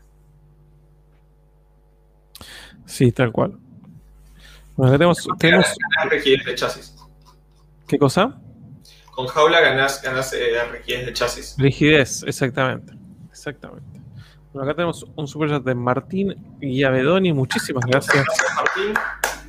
Pregunta, chicos, ¿Onix 1.0 turbo o Versa 1.6 0 kilómetro? ¿Vos qué decís, Lucas? Onix, tenés control de estabilidad, motor más, mejor motor en tanto en entrega de, de potencia con todo ese torque abajo y menos consumo. Yo Es más moderno también, ¿no? Me parece. Es más moderno, tenés un poco más de equipamiento, un, interior más lindo, por lo menos en estética. No, no puedo hablar de calidad de materiales porque no recuerdo. Eh, y mejor equipamiento de seguridad. Lucas siempre tiene el dato del equipamiento de seguridad. Yo le, le doy bola a eso, especialmente en autos que están pensados para ir del punto A al punto B. Sí, totalmente. Sí, sí, sí. Por, eso es que te pregunto a vos, porque vos vas, a, tener ese dato siempre. Tal cual. Y, bueno, andaba acá preguntando a alguien, eh, Tiago Benítez, que anda preguntando bastante y le quiero, le quiero su lugar así. Así, eh, por, por, eso lo dejamos, que, deje de, de, de copypastear. Eh, que es si, si vimos la Peugeot Landtrek. Yo no la vi, acabo de buscar justo la imagen recién y es esto. ¿Vos eh, la viste, Lucas? ¿La habías visto? ¿Sabías algo? Ah, hago un paréntesis que ahí justo estaba chequeando. Mira, Gonza Matías tiene razón. Se renovó el Versa. Yo estaba pensando en el Versa anterior. Ahora viene con control. Ah, mira. Ahora viene con control de eh, en realidad no. Para acá, claro. Se están vendiendo los dos en simultáneo. Mira vos, que es la, gran, la gran vento. Eh, la gran vento. Entonces depende qué Versa sea. Esa es la, respuesta. Si es el Versa actual, me quedo con Versa. Si es el Versa anterior, que ahora se llama Versa V-Drive, eh, me quedo con el Onix. Así que ese es, ese es el paréntesis que hago. Perfecto, entonces. Vale esa aclaración. Gracias. Eh, ¿Quién había sido el que lo había mencionado primero? Eh, Gonza Matías. Gracias, Gonza. Sí, buen dato, totalmente. Yo, yo había visto la, la Peugeot Landtrek. Sí, ¿y qué onda? Yo no tengo idea, es la primera vez que veo una foto. No, no, no, la, la ubico, digo, no, no, nunca la vi en persona, no tengo idea. No, pero digo que de información, algo está basada en no sé qué, en verdad está el otro auto, pero con queso. O sea, Sí, eh, espera, te iba a buscar. To- todav- todavía no, no, que yo sepa, no se presentó acá en Argentina. Estoy chequeando a ver solo para chequear que no se haya lanzado y no me haya enterado. dicen, no sé el nombre, pero es chino, dicen por ahí. Eh, como están diciendo que es una, es una pickup china, pero con, eh, con, con queso, básicamente, ¿no? Como decía. Eh, a ver qué dice. Sí, exactamente. dice, Era es una una pickup china, china, no, me- como Landtrek. Vos. no me acuerdo de, de qué marca era. 100% china, es china. Eh, Todavía no se lanzó, chequeado. en México ya se lanzó. Acá, acá en Argentina, acá en Argentina. Mira vos. No me puedo acordar qué marca es. Alguno se acuerda de qué marca era, pero sí. Tal cual, es un rebatch de una, de una pickup china. Ahí dicen basado en Maxus. Maxus Pickup. Mira vos, Maxus T60 puede ser. A ver. A ver, a ver. Si es una Maxus. Si es una Maxus. Track. Nunca tuvo mucho, mucho éxito con las. Es una Kaizen F70. Que también vendida como Chang'an F70, también como Chang'an Hunter. Chang'an o Kaizen F70. Mira, desarrollada por eh, Chang'an y eh, Grupo PSA.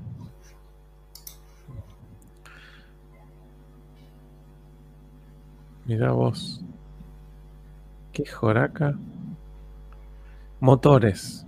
Tiene, los motores son el Kunming Yunei D20 TCIe 1.9, si no es el Shenyang Mitsubishi 4K22 D4T o el Jiangxi Isuzu JE4D 25Q5A. O sea, te puede venir con un motor Kunming Yunei, un Mitsubishi o un Isuzu. Qué cosa, ¿eh? Es como, es como la ruleta. ¿Cuál te, ¿Qué te toca? Sí, A quien le toca, le toca. Te toca Tuki. Sí. ¿Qué sé yo? Motor Pistolex. Es un Mitsubishi. Una por. Eh, eh, qué desastre. Eh, no sé, quizás está buena. Para mí Sí, decir. esos refritos. Y siempre me miedo con esas marcas chinas que aparecen y desaparecen. Parecen, viste, esa cosa de decir, no, bueno, es la nueva, no sé qué. Nunca más en tu vida. Viste, no es la Dongfeng eh, Great Wall Bueno, N40 Hay marcas que Qshin. tienen su historia. De, Sí. de- de China, o sea, que están hace bastante tiempo, me refiero. Sí, hoy en día tenés un par, como que me digas, no sé. Gili. Exacto. ¿Cuál más? No, es que ya hay- sí que Gili, porque quizás pestañeamos y ahora la compró otro grupo multimillonario chino. No me refiero a, es acá, en la, acá en la Argentina, pero ponele, eh, hay un par de marcas, hay una que no me sale ahora que, que acá no nos, no nos suena a nada, es, son siglas, es como si dijera el Beijing, no es bike. Em, D- DFSK. DFSK. Eh, eh, Build Your Dreams. BID. Sí, es- sí. bueno, esas tienen un montón, o sea, están, DF- DFSK está hace un montón de tiempo, si no me equivoco, Eh, y es una marca inmensa y acá en Argentina no, suena nada. Sí, pero también eso es como es inmensa y ¿qué venden? Venden tuk-tuks, ¿entendés? Una cosa así. Bueno, básicamente. La Foison, ¿entendés? No sé qué decirte. Em, pero bueno, acá tenemos a Franco Carosi. Muchísimas gracias nuevamente desde Chile. Dice, ¿qué opinan del Taycan? Porque una marca como Porsche decide poner toda la carne en la parrilla en un sedán y que no es el 911. Solo es cuestión de pesos y tamaños. Em, no sé qué opinas vos, Lucas. Para mí lo que quieren hacer es un producto que, que ofrezca, que sea más atractivo y ofrezca más deportividad que los Tesla más sedán. Exactamente más performance, básicamente. salir a comerle directamente al mercado a Tesla, pegarle Exactamente. directo y, ir probando. Y una jugada que no tenga un, que no represente un golpe tan grande al em, a su legado como marca de autos deportivos. Porque no salen a competir con un 911 eléctrico, salen a competir con un sedán, ¿viste? Y el Panamera, mal que mal, es como su cosa propia. Exacto. Si sale mal, el costo para la, para la imagen de marca no es tan grave. No es tan grave, exactamente. John China. Tenemos acá a Ezequiel de Source Garage Oficial. Muchísimas gracias. Muchas gracias. Y dice: ¿Quién más quiere escuchar a Sadana y Lucas cantando? A ver, cómo mueve la colita. me muero. Totalmente. A ver, a ver. ¿Cómo mueve la colita? la tiene papadita. y bueno, acá tenemos a Samuel Fuchs nuevamente. Dice, miren las motorizaciones de la Wingle 7. Eh, a ver. Wingle 7. A ver. Top 10 Chinese Engines. Como si eso significara algo, ¿viste? Como las 10 mejores enfermedades venéreas que te puedes agarrar. Eh, esa queda más que claro que nunca en mi vida. Eh, mira bien quién apareció. Miren quién apareció. Eh, queda más que, más que evidente que ninguna marca china va a sponsorar, por lo menos a mí. Quizás Lucas, yo sé que Lucas es una persona mucho más razonable en ese sentido. Lo veo haciendo un video. ¿Qué cosa? estoy esperando que salga algún auto que me interese. Sí. A ver, a ver esto, Wingle 7. Wingle 6, me gusta porque además los modelos es como si fuera una Xbox, ¿viste? Tenés la Wingle 3, la 5, la 4 no existió porque no sé, se dará mala suerte. En Japón el número 4 es de mala suerte, eh, pero quizás en China también. Eh, Wingle 6, Wingle 7. ¿Qué, es, ¿Qué dice? Con un 4D20 diésel con una caja de sexta. No entiendo nada. Pero sí, Wingle. Powerful Engine. Tiene cosas de Bosch. Tiene un motor Great Wall Motors GW4D 20D Turbo. Ay, 141 HPS. Ya está, aburrí. Te reveo igual haciendo un review de un auto de estos, ¿eh? Me encantaría, yo estoy esperando para filmar un auto chino. Sí. Chang'an CS35 Plus. Me gustan. Ah, este de Hackstitch nos tira un dato. A ver, a ver. A ver, a ver cómo es la colita. Dice, en China el 4 es mala suerte también, se pronuncia de la misma manera. Ah, mira, tal cual, como Xi, porque es Ich Nissan, eh, Xi o Yon. Xi es muerte. Mira que mira Fede con sus motos chinas. Decir que los autos chinos llegaron hace poco a la Argentina y, empezaron con SUVs, es decir, que son, son caros, pero, pero en algún momento pensé en decir, bueno, sale Cherry Cuckoo de Track Day. Olvídate. Pero el tema es que tienen, está todo mal en ese auto para Track Days. O sea, por lo menos, no sé, el Charade tenía suspensión independiente atrás. Eh, tiene sus ventajas. Sí. El Cuckoo no, el Cuckoo es simplemente un mal auto. Exacto. Sí, sí. Sí, sí, dice en japonés el 4 es la muerte, sí. Hay muchos hoteles en Japón que no tienen en los diferentes pisos la, habitación 4. Eh. Como el 13, como esos hoteles que no tienen piso 13. Exacto. como el- 13. Sí, sí, por eso eh, te- tienen dos formas de decir eh, cuatro. Shi, que es muerte, que no lo dicen, entonces dicen Yon. Audi S muerte, me gusta.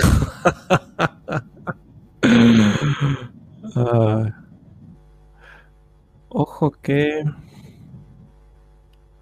Ojo que el Cucú se banca padre contra la Ferrari. Me gusta eso. La, la, la, la mera existencia del Cucú ya es una maldición. Ese Renault Kwid chino. sí.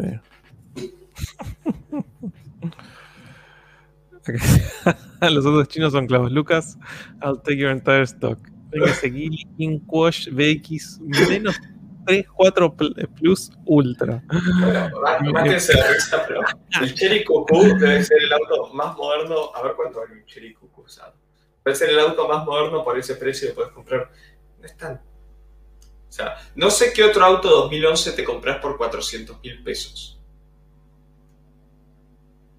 Ah, eso voy. De Chad- Cucú y de ¿y cuál sería? ¿Y de Virgin cuál? De Virgin Onyx. Bueno, Solo, solo por- solo porque lo tengo en la punta de la lengua. Eh, Siempre. Sí, no. A mí siempre el logo de Cherry me hizo acordar al. Gol. Ay, por Dios. Mal. Fran Automo- Automotive pregunta eh, de la altura. Justo hablamos al principio del, Sí. del vivo sobre eso. Ah, literal, el, el i10 está a esos precios, dice Tomás. Fanático. Es que si un i10 está a esos precios, hay que estar de mente para comprar un Cherry Cuckoo para el mismo dinero. Acá te tira, acá te tira un poco de Fighting Words. Mati te dice es moderno de la misma manera que un gol es moderno. Sí. Sí, sí, es que yo por moderno me refiero a año de fabricación, más allá de, de año de origen del auto. Porque vos sabes que el Cherry Cuckoo de primera generación creo que está basado, o sea, es el mismo diseño del Daewoo Matiz y todos esos autos que se vendían en los 90. Ahí le dice logo de Cherry igual logo de Infinity. A mí no sé por qué siempre me hizo acordar al logo de Aeropuertos Argentina 2000. el logo de Absolutamente, absolutamente. sí, sí, sí. O Autopistas 2000, ya no tengo Autopistas, idea. Sí, a ver, no. Aeropuertos Argentina. A ver, pon el logo de Aeropuertos Argentina 2000. Creo que es ese, a ver. Aeropuertos Argentina 2000. Es casi, ¿eh? Casi. En- vez de. Es parecido, pero no tanto. Pero no tanto. Sí. A ver. Ahora ya está. Cada vez que diga a ver, va a ser a ver, a ver. A ver, La, maldición- la maldición. la maldición ya está. Me gusta que es 2000. Es como decir MP3, multimedia, CD, Sound Blaster. Es que quedó, quedó, eh, eh, quedó de los 90. Ese, ese, ese, ese empresa de Aeropuertos Argentina 2000 es muy noventosa. Mal. Ay. El año 2000. Chang'an Honor S. No sé, 5. 3DFX Voodoo. Bueno, está la X7. ¿Cuál es la X7? ¿No es Lifan, Hack? ¿no es Hack? O Hack. O Jabal. ¿Quién sabe? No, Hack vende la S7, vende el S5 y S7. Buena. Eso. Mi American. Online. Sí. Ahí. Que de hecho la, la S7 eh, usa las mismas, los mismos emblemas o muy parecidos eh, de 2.0 turbo a los del grupo Volkswagen. Parece la T roja. Mirá vos. Sí, también hay Lifan X7. No tengo idea ya. No, la verdad no, no estoy. No estoy versado en, en, en los chinois. Cherry Face también está. Cherry Face no me acuerdo. Cherry Fache. Fach. Y acá Guillermo, muchísimas gracias por el super chat. Dice: Hola, gracias. tengo ganas de comprarme un Nissan Tecna. ¿Qué opiniones tiene del auto? Gracias y sigan así. Face Win también está. El, el- Arriesgo, Face Win. arriesgo a decir una borrada con respecto al Superchat. Sí, ¿Tecna no era una versión sí, creo que era un tipo un. gira?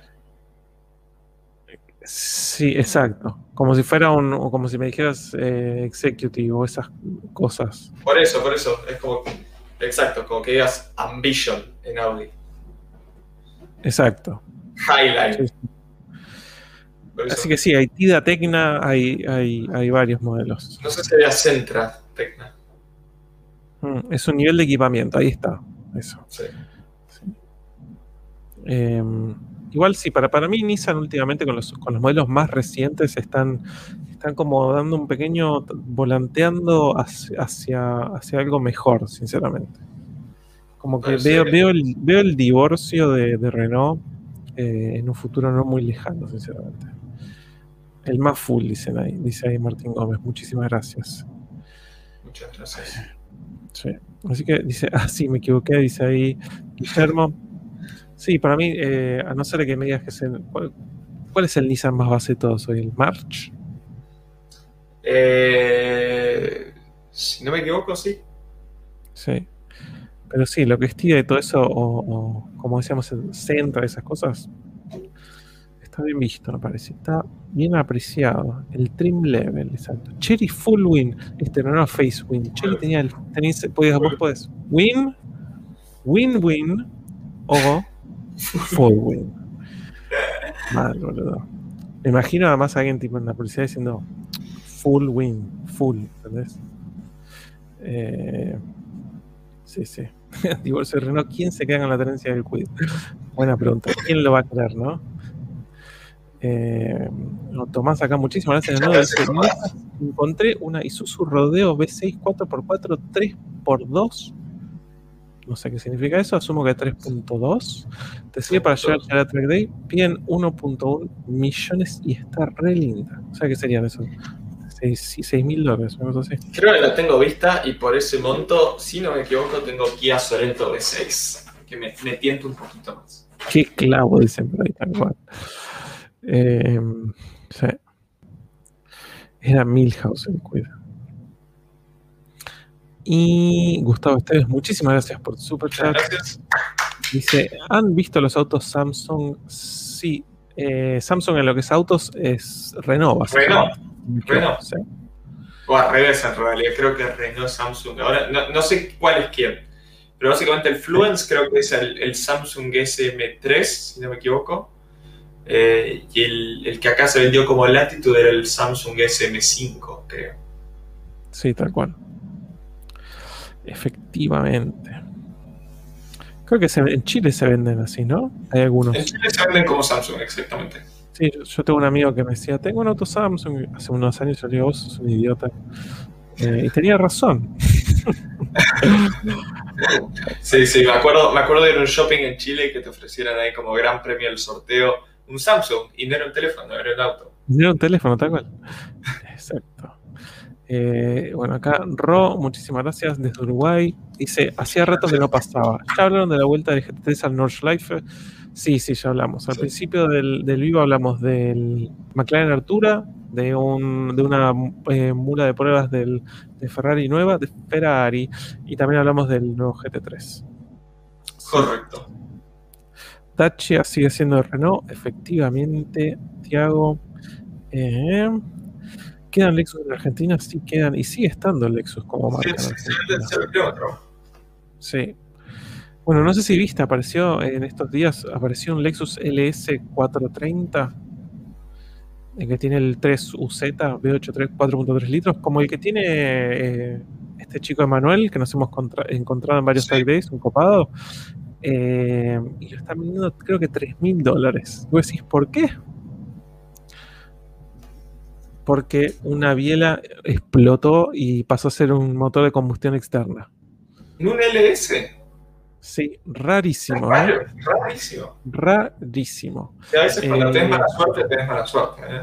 Exactamente. Eh, hace unos días el dueño estuvo ahí preguntando a ver si alguien sabía de un motor que se vendiera o algo así. complicado porque no, hay- no- no entraron muchísimos realmente. Sin Flor de Bielazo eh, no entraron desgraciadamente muchos, o sea, muchos de esos motores. Y No, ahí lo que, lo que se suele hacer en es eso. estos casos. ¿sabes qué es lo raro de eso? Es que el, el- el dueño mostró, vos decís, este es un desgraciado que agarró y que le estaba Sí. metiendo maicena en vez de aceite, viste, no sé, Sí, sí, miel. A veces Eh, hay mala suerte, ¿eh? Hasta, el- y- el mejor auto puede ser poco confiable. Y esta persona hasta mostró un- un- un- una factura de haberle hecho un mega service, tipo de, de espirales, eh, viste, como de realmente hacer un mega service y se había gastado como 170, 180 mil pesos en el service, ¿entendés? O sea, como que realmente lo tenía al día con todo. Eh, y, y no es que cortó, no cortó distribución ni nada por el estilo, sino que de repente eh, explotó. ¿Qué vos decías entonces que hay que hacer?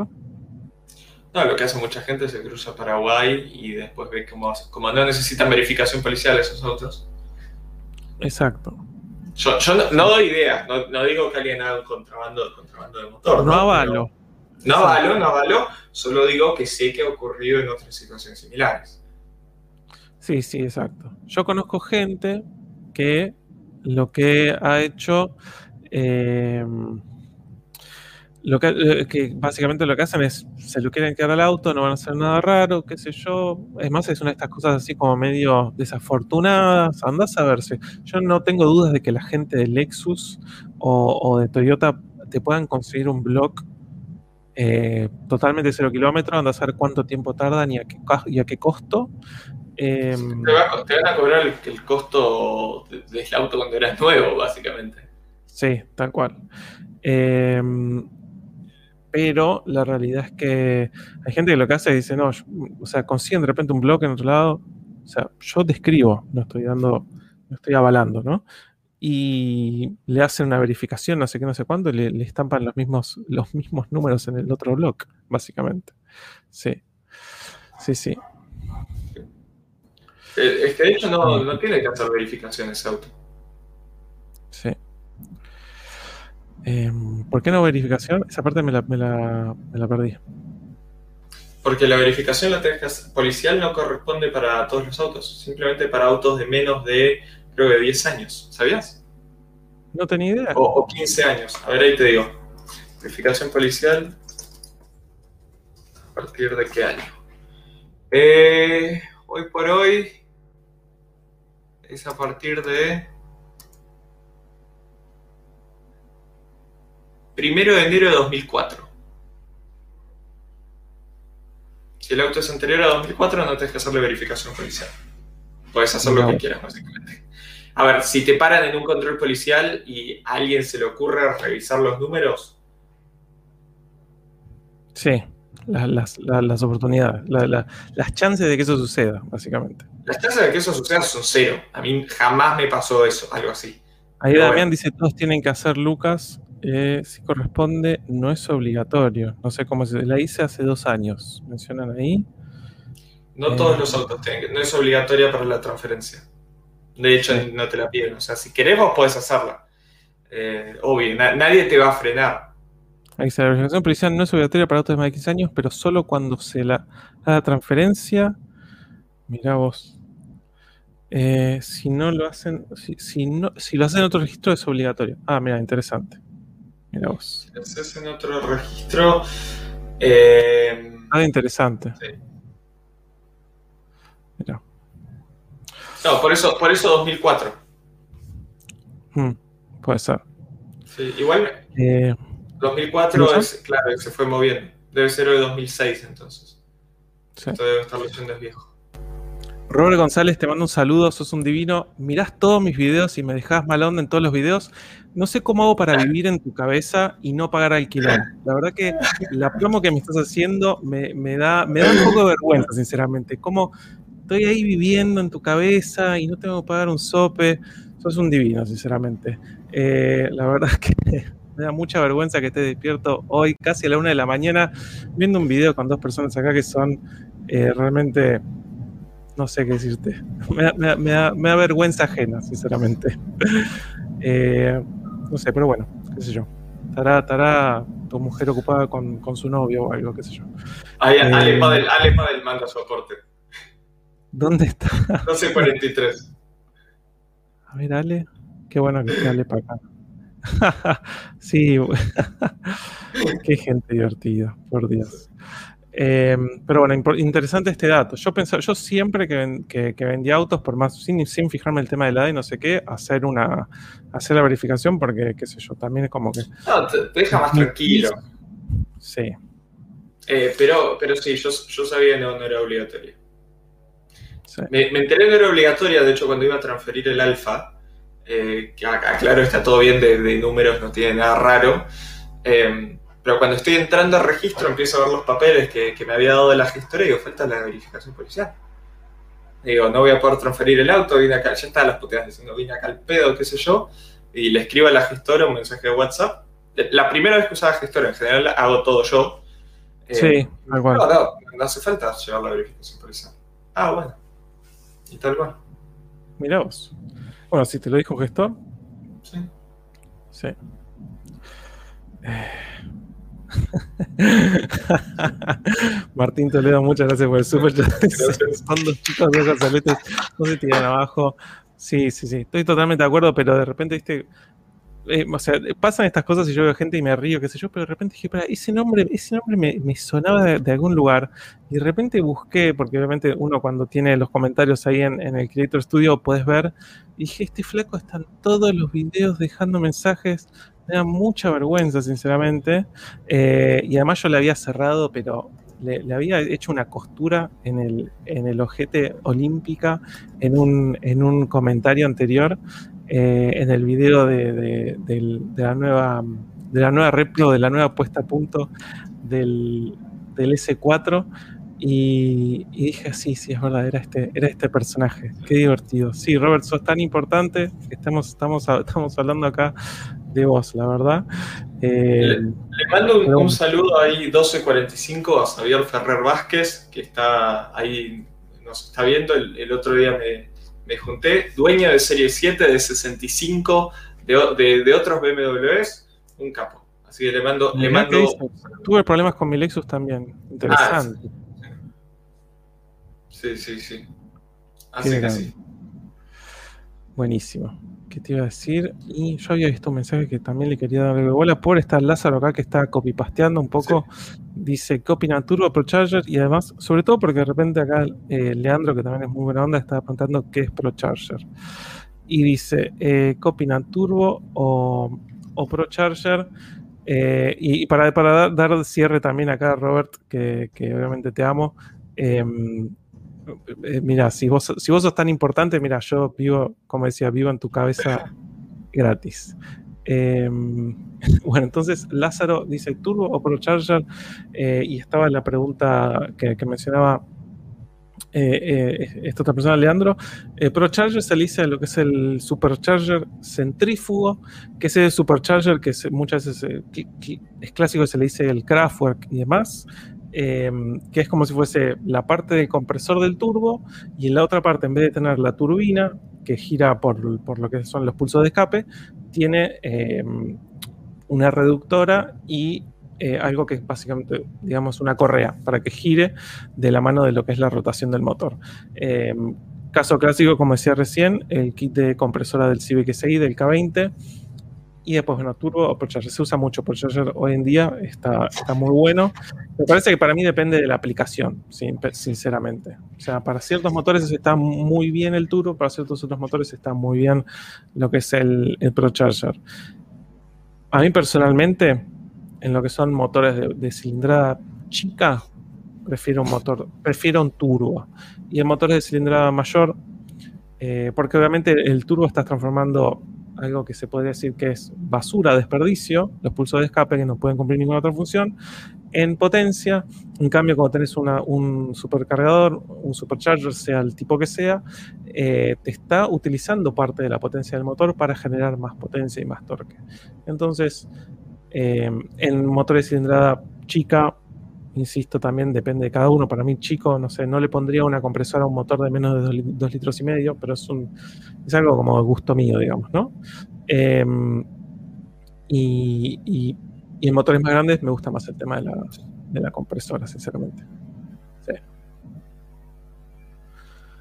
Sí. No sé vos qué opinas, Lucas. Yo no, de- depende muchísimo de la situación. Em, Y obvio. Sí, sí, y, y esto creo que también lo hablamos en su momento. Eh, hay ciertos autos que uno los piensa, o sea, no decís, ¿se te ocurre un B10 con, una, con un supercharger? ¿Se te ocurre un B12 con supercharger? No, como que uno los piensa No. esos con turbo quizás. eh, exact- a eso- a eso iba, Un exactamente. B8, ¿viste? Sí, tal cual, A eso iba. tal cual. a eso iba. Eh, sí, sí. Y. ¿Qué más? Ahí, bueno, ahí lo mandé al lobby para que se queden tranquilos, chicos. Al lobby petardo. Eh, pero bueno. ¿Qué más? ¿Qué te iba a decir? Bueno, ahí varios mencionan a Javier. Eh, bueno, acá tenemos un súper de Mariano Confino. Muchísimas gracias. Muchas gracias, Mariano. Dice, buenas, ¿vieron el proyecto Apple Car que salió en La Nación? ¿Qué opinan? ¿Qué les parece que se metan este tipo de, eh, este tipo de compañías en el mundo de autos? ¿Qué marca les gustaría que produzca? Hyundai, a Hyundai parece interesarle. Yo no, no vi nada, vi algo como muy por arriba, así títulos. Siento que lo de Apple Car puede ser que sea algo viejo o estoy, estoy desactualizado. Yo no- recientemente no vi nada. Al Gulag, exacto. Eh, no sé. Em, pero sí, eh, qué sé yo, a a mí lo único que me preocupa es que todas estas empresas estén saliendo a fabricar autos, me hace pensar que cada vez el auto se va a transformar en un consumer product más, como es el celular o la heladera o el lavarropas. Sí, sí, totalmente. Totalmente. Eh, respondo rápido a Tiago Benítez, el W16 de Bugatti es de 8 litros. Eh, sí, a- es, es más, hace poco pasó, no sé si te mandé a vos, eh, bueno, ahí se, cayó el se cayó lo de Apple Car y Hyundai. Hyundai. Eh, no sé si te lo mandé a vos, algo que pasó recientemente con la gente de Tesla. Por fin y al cabo, Tesla, primero que no es una empresa que hacía autos o no sé qué, y realmente fue más una, una cosa de gente que estaba en el mundo de la tecnología y si querés de la informática, por ponerlo así de alguna manera, aunque porque hoy en día todo es tecnología mayor o menor medida, más en lo que es la Internet de las cosas. Em, pero no sé si viste que pasó de, de- de que hubo un problema enorme con el tema de las pantallas de los Tesla. Sí, eso, Eh, exactamente. Es eso mismo. Básicamente que o sea, tantas cosas están controladas a través de la pantalla. Hasta, que- hasta las balizas, si no me equivoco. Exacto. Que hasta que pasó que de repente fue tipo. eh, las pantallas fallaban después de unos 5 o 6 años, que es algo normal en productos de, de informática. ¿Ibas a decir algo? No, no, no, iba, iba a, a comentarnos. Dale. Eh, ha- No, no, no. Habla vos y yo mientras tomo café. No, no, que, que eso, que sí. O sea, vos en informática decís un procesador, ¿cuánto tiene, cuánto tiene que durar? Una tarjeta gráfica, ¿cuánto tiene que durar? Eh, y, y- es el, el tema que tiene Tesla, que es que a veces pone em, tecnología que está pensada para, para consumidores normales, eh, o sea, para cosas como celulares, computadoras, etcétera, si se rompe no pasa nada, en autos que requiere un cierto nivel de confiabilidad que, que es menor que el que requieren los aviones, pero que es más que el que requiere un celular. Tal cual. Sí. Si el caso que daban acá puntual era esto, de que las pantallas fallaban entre los 5 y 6 años y los organismos que regulan todo lo que tiene que ver con el- el- la, la parte de automotriz en Estados Unidos estipulaban que la vida útil de un auto promedio son, no sé si 11 o 12 años. Entonces, eh, básicamente lo que pasaba es eso, decís, tenés, tenés eh, si fallan las pantallas, hay un montón de, ac- de acciones que no puedes realizar, eh, que, que, como decirte, no sé, ver, ver si te, viste, no sé, cosas que son eh, básicas del auto, no sabes cuánta carga te queda, no sabes cuánto más lo tenés que recargar, ¿entendés? Como, Sí, sí, Paso- y todo, el, todo el, lío se había dado porque básicamente Tesla decía, si se rompe esto, simplemente vienen y lo cambian, eso es una parte más, eh, y el gobierno de Estados Unidos dijo, no, pero si esto dura cinco años, tienes que llamar a todos a recall. Entonces era toda la discusión de Tesla que decía que era una, una, una parte que se tenía que reemplazar de cualquier forma, una replacement part como cualquier otra. Eh, y, y, básicamente el, organismo de seguridad de Estados Unidos diciendo, no, Elon, todo bien, pero no podés tener que cambiar esto cada cinco años. Exacto. Como decían, es como que no, no puedes ni abrir la guantera. ¿Entendés? Eh, es, sí, es, es, es, muy interesante. Y es lo que pasa, es, me parece que es a largo plazo lo que pasa con muchas de estas cosas, que son empresas que no son del mundillo de los vehículos y que están entrando, o sea, volviendo a esto, o sea, toda esta, toda esta conversación nació de esto, hablar de Apple metiéndose en este mundo. Em, qué sé yo. Y, y, también de alguna manera, eh, sí, no sé, me parece que son, son aprendizajes también que van a surgir de este tipo de cosas. Me, parece que son los pros y contras de Tesla. O sea, por un lado, Tesla te ofrece cosas que ninguna otra marca de autos te ofrece, pero sabes que eso es un poco conejillo de indias. Un poco, cualquier Tesla que compres es un poco un, beta. Eh, sí. Entonces es, es, bueno. es vos como dice acá Vegas Channel, eh, ¿no piensa que va a pasar en las pantallas con los Mercedes también? Sí, probablemente va a pasar con Mercedes, con Audi, con BMWs. Hay que ver. O sea, yo no sé qué, qué pantalla están utilizando ellos, si ya lo tuvieron en cuenta, si ya sabían que era algo que tenía que por lo menos poder estar 12 años en vigencia. Eh, no sé. Es, es muy factible que los estándares, eh, como digo, es algo muy Tesla eso de decir, nuestros autos eh, tienen cosas que ninguna otra marca tiene, pero sos un poquito conejillo de indias. Em, es, factible que, Mercedes, Audi, BMW, todas las marcas hayan esperado a, tener esto, a, bueno, a cumplir con ciertos estándares. Tal cual. Eh, son pros y contras. Yo, lo, lo, he dicho en varios videos, tendría un Tesla porque justamente estoy dispuesto a pagar ese precio, estaría dispuesto como consumidor a pagar ese precio con tal de tener algunas cosas que realmente no hay en, otros autos, pero también entiendo mucho al que, al que diría, ni a palo estoy con Tesla con mala calidad de materiales, con, con relativamente mala, aislación acústica y tendría un Mercedes clase S.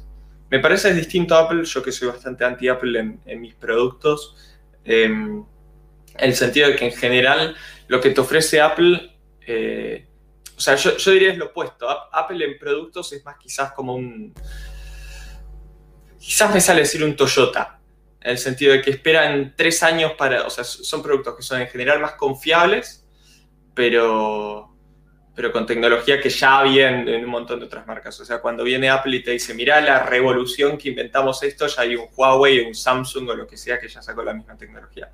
Con Tesla me parece es al revés. Sos conejillo de indias en cuanto a confiabilidad, pero realmente tenés cosas que no hay en ningún otro auto. No sé vos, Dando, ¿qué opinas? Sí, tal cual. Me, parece lo único comparable es, el fanatismo que despiertan en la gente. Sí. Sí, sí, yo quizás. Además me parece muy interesante porque yo he visto gente de las tres principales marcas alemanas, de BMW, de Audi de Mercedes-Benz, diciendo que ellos quieren ser el Apple del mundo de los autos.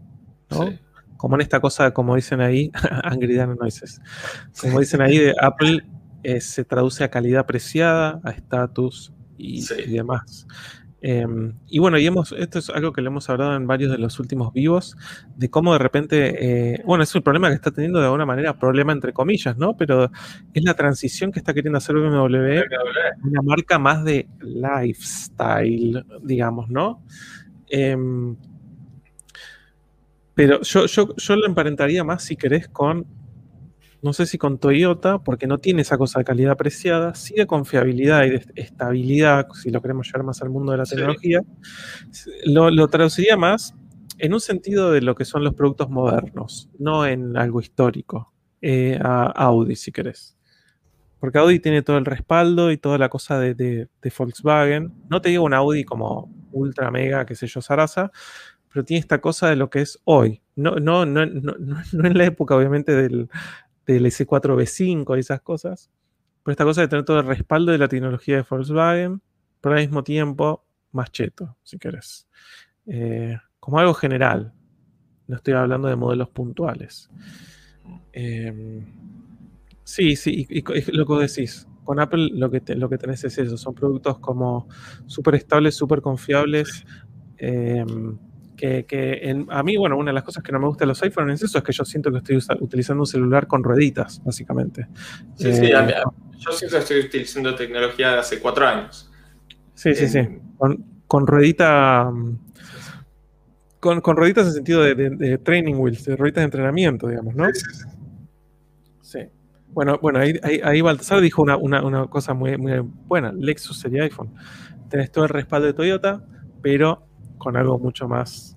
Por eso, por eso. Yo, creo que, eh, Estoy de acuerdo, por eso creo que Tesla es lo opuesto a, Apple en ese sentido. Tesla es el Huawei que capaz te anda bárbaro, capaz no, pero por lo menos te Este modelo viene con esto, que en el próximo modelo no va a venir porque fue una cagada al final. Exactamente. No vale la pena. Sí. Exactamente. Con sus pros y sus contras. Y yo yo, soy más ese tipo de persona, por lo menos en, los teléfonos. O sea, decir, bueno, me, la juego y me parece esto está copado y bueno, si no resulta, no resulta. Bueno, acá Eru se pone como más, más a hilar fino, que Apple tiene su propio CPU, el M1, que es otra cosa. Esto es verdad pero esto está recién empezando. Recién tenemos la primera tirada de los, de los chipsets, los M1, así que se está desplazando de, esa imagen que vienen construyendo desde que trabajan con Intel, desde que dejaron de trabajar con, los procesadores PowerPC, básicamente. Eh, y que sí, yo hoy tengo una MacBook Pro y es un i9 y qué sé yo, es como algo que lo puedes emparejar con probablemente computadoras mucho más potentes y más accesibles al mismo tiempo, ¿no? Sí. ¿Lucas se fue a dormir? ¿O yo me fui a dormir? Lucas me parece que se fue a mimir.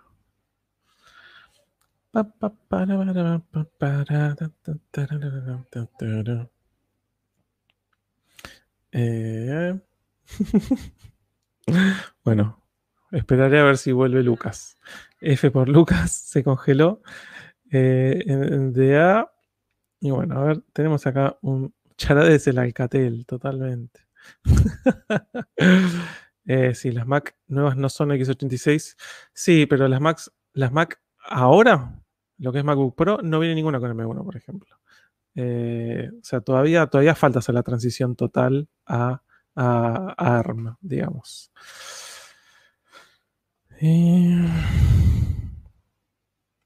ahí sí va a ser algo diferente. Bueno. A ver, Lucas creo que mandó un mensaje. A ver, hay paso de red. Sí. Uf, se cortó internet de golpe, paso de red. Ahora vuelve Lucas, ¿eh? eh ahora, ahora viene. Mientras hablemos mal de Lucas, hablemos mal de Lucas. ah, se fue al lobby Lucas.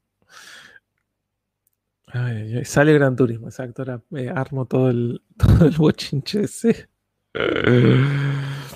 Bueno, entonces Gastón, muchísimas gracias por tu super chat desde Uruguay. Dice, buenas noches muchachos, preguntas sobre Hot Hatch. ¿Qué prefieren? ¿Un Peugeot 308 SGTI by PSP? No sé qué es eso, pero lo voy a googlear. Porque el 308, el, 308 SG, el SGTI lo conozco. Y eh, o Volkswagen Golf GTI Mark 7.5. Saludos de Uruguay. Esto creo que ya lo habíamos hablado en un vivo anterior. Em, a los dos nos gusta. El, el 308S GTI es un auto hermoso. Em, lo que tenés con el, Golf GTI es que tenés em, muchísimas más opciones de potenciación. bueno, tenés 400 centímetros cúbicos más de cilindrada y demás.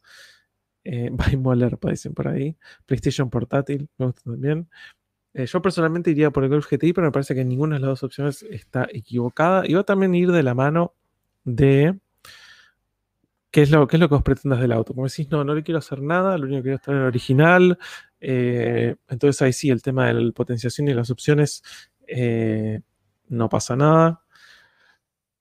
No, tendría que preocupar de ninguna manera. Entonces ahí tenés que quizás ver cuál es el interior que te gusta más y demás. Eh, pero bueno, a nivel potenciación, digo, a nivel motorización también, si no me equivoco, ese 308, ese GTI eh, ya es. O sea, no tiene todo este, todo este, el halo de lo que es la el drama de. Algo de Lucas. le, pasa, le pasa a todos No te preocupes, yo ahí le mencioné a los chicos. Eh, bueno, tenemos un comentario de algo que me parece que hablamos recientemente en uno de los vivos, que es 308 SGTI o eh, Golf GTI Mark 7.5. ¿Qué decís? Es la, la, discusión es, ¿querés potenciar o no querés potenciar? Para mí. Es lo mismo que yo estaba diciendo. Si querés potenciar, golf. Si querés potenciar, golf. Tienes muchas más opciones. Si te gusta, si querés el auto así como está, eh, quizás te gusta más el 308 porque tiene un interior quizás más interesante. Hay otras, no, Para mí la gran ventaja hablando de auto estándar contra auto estándar, ¿me volví a trabar? No. ¿Estoy ahí? ¿Hola? Cuando decís me volví a trabar tenés que moverte, no tenés que quedarte congelado. Decir, sí, sí. Me volví a trabar. Ok. okay, No, la, la, principal ventaja del 308 SGTI eh, no es el interior, de hecho el interior prefiero toda la vida el del Golf. Em, eh, la, principal ventaja del 308 SGTI estándar contra estándar es que tenés más potencia, 270 contra 200. 270, exacto. Sí, contra 230. 210, 230 eh, creo, sí, ¿no? Discos flotantes delanteros, tenés diferencial autoblocante de serie adelante. Espectacular. Em, y tenés una puesta a punto de suspensión que es, según los los test que vi es bastante mejor. Mira, y es un auto muy atractivo. A mí la verdad que me parece muy lindo. Es como que stock contra stock, supuestamente es mejor auto el 308 SGTI. Y el THP 270 viene forjado todo y no, supuestamente no tiene los problemas que tuvieron los THP 156 y 163. Qué maravilla. les hagan 270 a un 1.6. A un 1.6. O sea, supuestamente no explota. Mira, el Yari GR es 1.6, también que 3 cilindros, tiene 261 caballos, así que ahí. Muy bueno. Vamos a, la charla técnica. ¿Qué, es lo que tienen de especiales los discos flotantes? Yo solo sé que son mejores. Eh, ¿Vos, Dan, sabes? Ahí, justo Gonzalo Bertossi está preguntando y, yo no quiero decir burradas, así que te, dejo profundizar a vos. Si puedes profundizar. Justo esto lo estaba hablando hace unos días y se me, se me borró la mente. Lo estaba hablando mientras estábamos, estábamos haciendo una. Estábamos purgando un poco del. tratando de sacar burbujas de aire con, en el taller de Flavio. Y, y la verdad que estoy, estoy teniendo. Me estoy. ¿Cómo se llama esto? Estoy teniendo una laguna mental ahora. Pero no, discos Bluetooth, dicen por ahí. Son más livianos los discos flotantes. No te quiero chamullar. Son, mejores, son, mucho, mucho mejores. O sea, sé que es como la, la, gran virtud del 308 SGTI. Eh, que lo de pero no se la... sí, a mí el tema es que a mí se me, se me, mezcla con eh, ¿cómo se llama esto? Cuando tenés discos, frenos de dos piezas. Que no, que no tiene nada que ver. O sí, de repente. Em, ¿Qué más? Ahí dice, las pastillas se están igualmente la misma palabra que dice, su misma palabra dice que son flotantes. Si te digo, te miento, tienen mayor resistencia a golpes y fricción, más livianos, flotan. Listo, ahí está, exactamente. Ah. ahí, estoy averiguando cuál es la descripción técnica. A mí, se me mezcla, yo lo tengo como muy, muy arraigado a la, idea de dos piezas, esto de que tenés el centro, o sea, la corona, y después tenés el disco, eh, pero estoy más que seguro que, una cosa no tiene que ver con la otra. Eh, y bueno, tenemos mientras acá... ¿Consta de dos?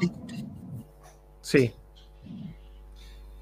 Eh, consta de dos partes diferenciadas. Que, quiero ver el beneficio puntual. Yo tenía entendido que, te, permitía, te permitían frenar mejor sin fade. Vamos a ver si es eso.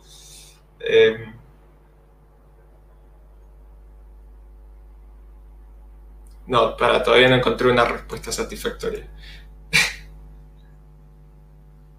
Buenísimo. Sí, vamos con el superchat. Exacto. Bueno, lo interesante es eso, que yo busco eh, imágenes y me aparecen, lo primero que me aparecen es esto que sí, de dos piezas.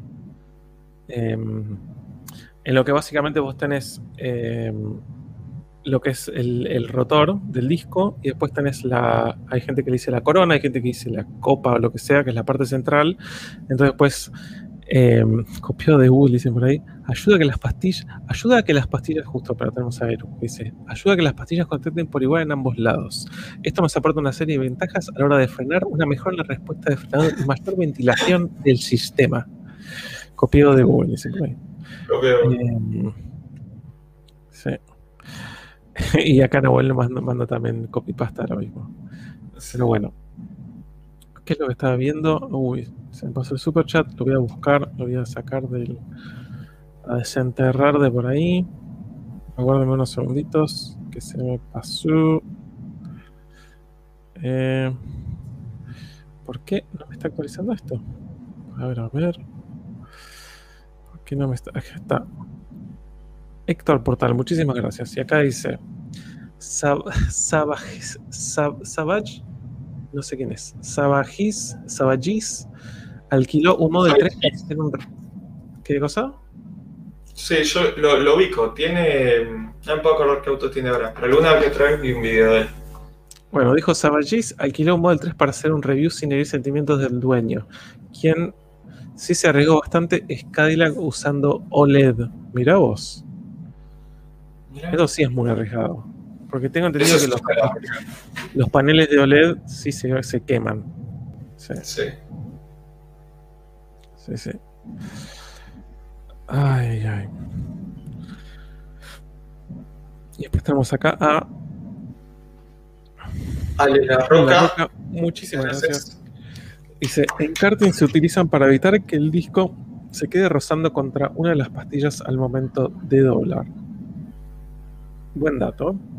Buen dato. Sí. Sí, como dice Ero ahí, OLED es orgánico, tiene fecha de vencimiento hasta que se biodegrada. Sí, yo me acuerdo que eh, hubo un celular que lo tuve dos años, eh, que era, no sé si era un Samsung. Samsung usa OLED en todos los paneles de celulares. Samsung usa OLED, eso te iba a decir. Sí, está AMOLED y qué sé yo, pero usa OLED en los paneles celulares. Y hubo un celular que, que lo usé dos años, que no me pareció que valía la pena cambiarlo porque estaba muy bien no había sido suficiente el, progreso en la generación siguiente. No me acuerdo si era el S8 o el S9.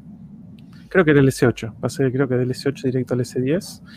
Y para allá, el, cuando estaba llegando a los dos años, podía ver que estaba ligeramente como quemado, se le dice, como ciertas cosas que están siempre en los mismos lugares, como la barra de, la barra de, de notificaciones arriba, eh, en algunas situaciones así como de colores muy sólidos, podía ver como que se estaba, se estaba como ya marcando. Sí. Interesante. Yo sigo con mi S9 Plus, que ya cumplió dos años y por ahora sigue firme. Igual dentro de poco le toca el cambio. Me parece muy bien. Mirá que S9 Plus. Mira vos. Yo- vos, vos no estabas que te ibas a comprar el S20 el año pasado. Yo a me iba a comprar el S20 y después no lo compré finalmente porque justo me sacaron lo de las 18 cuotas sin interés y me aumentaron el precio. Estaba que lo Ah, compraba lo compraba cuando, cuando fui. Nada. Me arrepiento, tendría que haber Bien. comprado ahí. Mira vos. Em, ¿Qué te iba a decir? Bueno, yo tengo un S20 Plus. Si tenés ganas, te lo te, te hago special price. Eh, a ver acá, esta persona que habla de la Comuna 4, no sé quién es, pero me parece que Sí, el lobby es un buen sí, lugar para esta persona. Se, co- Se sí, confundió de vivo, me parece. se confundió de vida. Eh, sí, sí, sí, exactamente. Eh, ahí justo viene la producción. Una pregunta. Eh, exacto, sí, Lucas, exacto. Si, si, si te interesa el S20 Plus, yo lo tengo special price. Eh, Ah, bueno, bueno, puedo charlarlo. Podría ser un, Vale. un buen salto. es muy, es muy buen celular. No tenés ahora 18, nada. No, No, pero algo podemos hacer. Algo podemos hacer. te jodo, te jodo. No, no, me interesa, te, te voy a escribir. Puedo tener una hora 6, una hora 5, una cosa así. Algo hacemos. No, mira, Es que como vos, parece que es un bote, ¿eh? parece ser- Eh, me parece también. Time out. Ay, ay, ay. Ah, este es me gusta esta apreciación. Apple es el peaje de la 25 de mayo de los celulares. Caro el peaje. Claro, eso. Es, es verdad que el peaje de la 25 de mayo es, es absurdamente caro en proporción a los otros peajes. Mira, ya ni me acuerdo. ¿Hace cuánto que no paso por ese peaje que ya ni me acuerdo? No, yo siempre, siempre con los peajes, no sé, valen, ponele 50 pesos, 60 pesos y de repente se vale, no sé cuánto vale hoy, pero vale como si te dijera 130. Entonces vos vas con tu billete, con, con más o menos la plata. 50, sí, sí, sí. Sí, sí, de repente. ¿Alguien sabe cuánto? Ahí ¿De volví. dónde sale esta gente? Adiós. Sí. Ay, Nahuel, estás mostrando tu, tu edad, dice Grundig. Aurora Grundig tenía, tenía una publicidad en los 90 que decía Aurora Grundig, caro, pero el mejor. Era muy bueno. Ay, ay. ¿Qué onda esos bots? Mal. Eh, me gusta el copypasta que tiene ahí. El creepypasta. sí, sí. Sí, es un copypasta, nada, no tiene nada que ver con nada encima. Mal. 335 pesos sale. Mirá vos. Wow. No creo que salga 335 pesos. Increíble. Increíble. Ah, son los de vino, vino mío. Ah. Muy bueno. 120 pesos. Sale. Ahí chequeé. Che, ¿qué te pasa con lo común a cuatro perros? Dice por ahí. ay, ay, ay. Muy bueno. Los de ExpressVPN son. Sí, sí, 120 pesos el viaje de la 25 de mayo. Claro, vos vas con tus 50 pesos y 60 pesos que salen todos los viajes y de repente te dicen son 120. Y vos tipo, bueno, ¿para qué saco? Cual. Bueno, ves acá, acá Javier Ferrer Vázquez dice lo que ya estaba mencionando. Flotantes son dos partes diferenciadas, la araña que va atornillada a la llanta, eh, que va a, la masa, digamos, y la parte exterior, que es el rotor en sí. Eh, entonces, em, exacto, sí, sí, sí. Y lo que tiene de bueno esto es que después vos tenés, vos tenés, el centro no se desgasta, lo único que se desgasta es la parte exterior, entonces el día de mañana lo único que haces es cambiar eso. Em, sí. Eh, y este- esta parte central que es la corona o copa, le dicen a uno, bueno, se ve que también araña. Voy a dejar una imagen también por las dudas, para que sepa la gente de qué estupidez estoy hablando. Hay obviamente un montón de diferentes eh, diseños para este, para este tipo de, de- de piezas, pero se hace una idea de que es. Se hace una idea de que es de dos, dos piezas, básicamente. Ahí a mostrar una imagen. Eh, pi, pi, pi, pi. Ahí viene uno así. Eso, ahí está. Eh, ahí sí, silencio duerme. Buenísimo. Eh, No, bloqueaste a Nahuel que dice. no, Nahuel, no. Perdón, Nahuel, no fue a propósito. Eh, no te puedo. Eso es lo que pasa que se mueve esto. Eh, Se se mueve el chat. Te pido, te pido mil disculpas, Nahuel. No tengo ningún problema con vos. al contrario. Te- exacto, en cinco minutos volvés y, y, seguimos hablando de Aurora, Aurora Grundig. Eh, Sí, Totalmente. Pero bueno, acá está esto que le mencionaba. Tenés la parte externa, que es donde hace contacto la pastilla de, de freno, y después tenés la parte eh, central, que es esta copa, corona, araña, como, se, como le quieran decir o como se le diga, que eso es lo que va realmente agarrado a, a lo que es la masa. Entonces después cuando hay desgaste en, el, en lo que es el rotor, en la parte externa, que además este es ventilado, como ven ahí en el lateral, eh, lo único que se hace es cambiar esa parte y el centro queda muy tranqui. Eh, y además, generalmente estas disposiciones de discos son mucho más ligeras que los discos eh, tradicionales. Sí. impecable. Bueno, pobre, pobre Nahuel fue el mártir de todo esto. Recibió fuego, ¿cómo se llama esto? F- Friendly Fire, desgraciadamente. sí. Sí.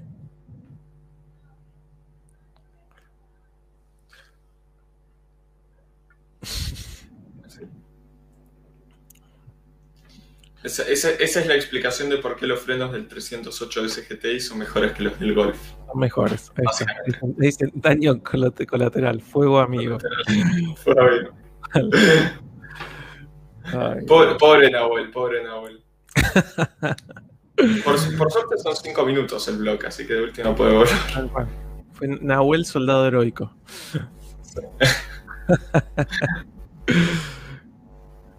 Exacto, es, como, dice ahí justo no voy a decirlo, el Nugras Noobs, basado y repiliado, preguntaba por qué son más ligeros y como menciona acá Enrique Lotz, el material del centro es más liviano, exactamente. Efectivamente. Exactamente.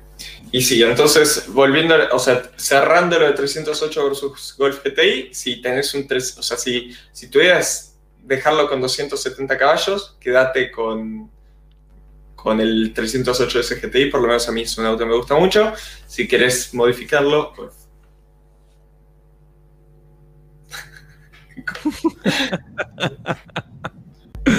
Pompeya con doble L, me gusta. Me, me- me encanta porque no tenía, nada, no, no tenía nada que ver, no sé ni de dónde vienen esos bots. Mal. Mal, mal. Eh, es eso, es un, es un copypasta. Después lo pongo en los tags del, del video. Sí, Como una 4. 304, 308 como una 4 GTI Edition Pompeya. Muy bueno. Eh, que aproveche esos 5 minutos para ver qué. Tal cual que Nahuel aproveche esos 5 minutos para ver qué pasa. Tal cual. ay, ay, ay. ¿Qué iba a decir? Eh, que- había visto algo por acá. No me la counter Sting, me gustó. Attack on Comuna, eh, Comuna 4. Es la versión argentina de Shingeki no Kyojin.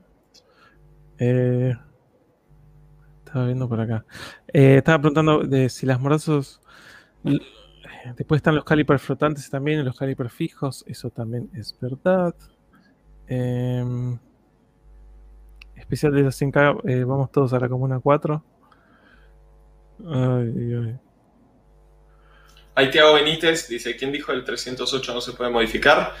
A ver, poder se puede, están ahí los chips, o sea, hay, hay, hay algo de aftermarket, eh, pero no es tan grande como lo que vas a encontrar para cosa. no es, no es tan grande, no es tan sencillo como lo que vas a encontrar para Volkswagen. Eh, y además, especialmente cuando empiezas a, sacarle potencia al THP 270, empezás a jugar con... con empezás a estar más jugado que, que con el Golf. El Golf con 300 caballos estás más o menos, o sea, no, no perdés una gran confiabilidad. El 308 SGPI sé que lo llevan de 270 a 300, pero no mucho más que eso sin perder confiabilidad. Sí, sí, tal cual. Yo, yo diría algo como más simple desde el punto de vista de que tenés más opciones de Sí. potenciación, tenés más, eh, está más probado de todo, mismo acá en Argentina. Vos tenés un Golf GTI, vas a APR, va- o sea, vas a un, a un distribuidor de APR de Unitronic, haces, eh, saben exactamente qué hacerle, y vos decís, si yo te digo, tenés un 308 SGTI, ¿a quién se lo llevas? No yo no sé cuáles son. Voy, a ver que- quién, quién ofrece, quién ofrece para Golf GTI. eh, Sí. Sí.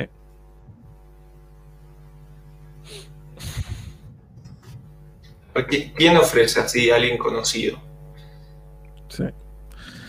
Eh, bueno, acá Matías Ivanisevich, muchas gracias. Muchas gracias, Matías. medianos, esto, esto me, me suena que ahí volvió la de Nahuel Genice, muchísimas, muchísimas gracias por aguantar, por recibir el, el- Sí. el pito cruzado. Eh, bueno, acá Matías pregunta, dice, estoy buscando un sedán mediano para comprar entre 7.000 y 8.000 dólares. Estoy viendo Camry, Accord, Passat y Mondeo circa 2010. ¿Hay algo más que debería tener en cuenta? Eh, depende de qué tan jugado quieras estar. Si estás por, por esos sedanes medianos, o sea, te puedo llevar para cualquier lado. Te puedo decir una 4, te puedo decir un Kia Opirus, eh, si estás buscando sedanes medianos. Hay, hay un montón de opciones. Debe ser, tenés Legacy, ponele. Tenés, tenés un montón de opciones, un montón de opciones. Debe ser de los un montón de más- opciones y variados. Sí. Sí, Le- Legend no es sedán mediano. Hago la aclaración. Sí, exacto. Legend ya es más grande. Camry, Accord, Passat y Mondeo son los que se llaman sedanes medianos. Opirus, Legacy, eh, Latitude, como dicen ahí, Citroën C5. eh, Yo me, acuerdo para el video del Legacy que hice hace poco, me, me tomé el trabajo de, poner todos los que se siguen vendiendo, creo que lo otro. Eh, y eran un montón. Eh, tenés em, Volvo S60, Sí. Eh, Nissan Teana, eh, vinieron un par de Kia Magentis. Eh, Mira, para, para mí son esos, esto lo- creo que lo hemos hablado varias veces, para mí es, es justo uno de esos segmentos en los que no hay una opción equivocada, sino que pasa por un, un tema de gustos y pretensiones, ¿no? Como de qué es lo que esperás. 505, 508, digo. Vos si tuvieras que elegir, eh, ¿cuál te subirías? Yo hoy me compré o sea, 26. insisto, insisto, ninguno de esos me parece que sea una mala opción. ¿Vos cuál por cuál irías? Yo hoy elijo un, un Accord V6, personalmente, un Accord 2.4. Me, me gusta el Accord, hablando de modelos 2010, me gusta el Accord, o sea, el, el G8 creo que es. Eh, y ahí hago un pequeño comentario, que es que no, Camry, Accord, Passat y Mondeo son lo que se llaman sedanes medianos, Corolla, Peugeot 408, etcétera, Focus que están diciendo por ahí son lo que se llaman sedanes compactos. Eh, Sí. Y después de ahí para arriba es lo que se llama sedanes grandes. O sea, todo segmento E y F es sedanes grandes.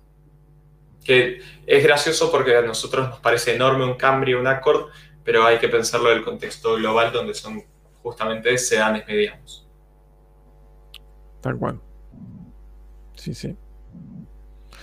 Eh, sí, yo entre esos estaría entre un Accord y un Passat, sinceramente. Sí. O si no, tenés Camry V6, que creo al día de hoy el Camry V6 sigue siendo el auto de tracción delantera más potente de Argentina, alguna vez vendido. Sí. Sí, sí, también es, es Que es, es- es- a mí, a mí es, un dat- es un dato que me gusta porque uno dice, ¿cuál es el auto de tracción delantera más potente de la Argentina? Y te imaginas algún deportivo, Megane RS, Peugeot 308 SGT y algo así. No, es un Toyota Camry. Es un Camry de que tiene, que creo que tiene 270 caballos, una cosa así, que decís. Más, más, tiene 277 tenía la generación anterior, creo el actual tiene 280 o por ahí. Sí, buenísimo. Sí. Es culpa de Antico que dice que el Focus es un sedán mediano. Culpa Antico. Sí, con el Focus es un sea mediano, se, se va a haber confundido. Porque yo, yo estoy, estoy seguro que Matías Antico sabe que es un sedán compacto y que es un sedán mediano. Sí. Yo no lo sé, pero sí. Sí, Matías Antico tiene que saber. Sí. De, de tantas presentaciones de vehículos que tiene que saber. Eh, te, te, te, te. Sí, Lotus trabaja con motores de, de Toyota hace, hace rato. En todo lo que es Elise, Exige, eh, los V6 también. Sí. Eh.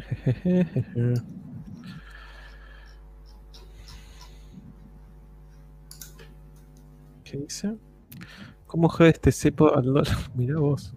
que Dice Martín Torres. Dice, ¿cómo jode este cepo al dólar que en un super chat te quiten el cubo para compartir una charla en podcast? Mirá vos, no lo voy a tener en cuenta eso. Detalle interesante. Eh, jeje. Ahí, empiezan, ahí empiezan a mandar opciones. Bueno, te preguntan por el alfa. El alfa, el alfa. En breve, vengo diciendo en breve hace rato. Lo tenía que buscar hoy, ahora lo tengo que buscar el lunes, tengo que buscar el miércoles de la semana pasada. Ah, mira. Acá Estefano dice: Boludo, tenés un problema. Ah, yo soy la comuna 4 de Pompeya, acá nosotros ataca- atacamos, me escuchaste como una. ay, ay, ay. Es verdad, YouTube factura en dólares. Exactamente. Tiene, tiene sentido. Sí. O sea, mismo si tenés YouTube eh, Premium, te, te cae en dólares. Sí, te cobran, te ganan dólares. Sí. No hace falta, Sacersoft no hace falta spamear Antico, por suerte yo he tenido trato con él eh, en un par de oportunidades. Puedo escribirle a ver si se suma. Mirá vos, buena onda. Sí, te- contesta siempre por Instagram. Sé que sabe del canal y todo eso. Qué Te- tene- tenemos, tenemos un par de amigos en común. Es muy gracioso porque, eh, por lo menos los amigos en común que tenemos, todos me dicen que Matías Antico sabe pero una bestialidad de autos, soy fanático de Mercedes al margen, y sabe una bestialidad de autos, eh, pero bueno, obviamente uno tiene que recordar que el, el programa que hace apunta a, a gente que no, no le interesan mucho los autos. Sí, sí, sí. Sí, se, se a, veces, a veces lo atacan mucho por eso y la realidad es que es, nada, o sea, se tiene que ajustar. Obvio. Sí, sí, sí, es más que entendible. Sí, sí. Y es fanático de Mercedes. Es dueño de una SLC, si no me equivoco. Una, una SLC ochentosa. Mira. Dicen de Nari también. ¿Qué auto será que tiene Matías Antico?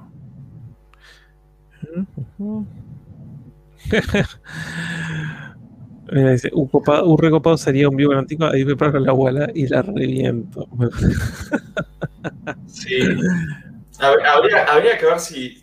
No, no sé, qué- no sé le, le voy a escribir, no sé qué vínculo tiene con TN, no sé si puede estar en vivo con nosotros, si no puede. buena pregunta. eh, Sí.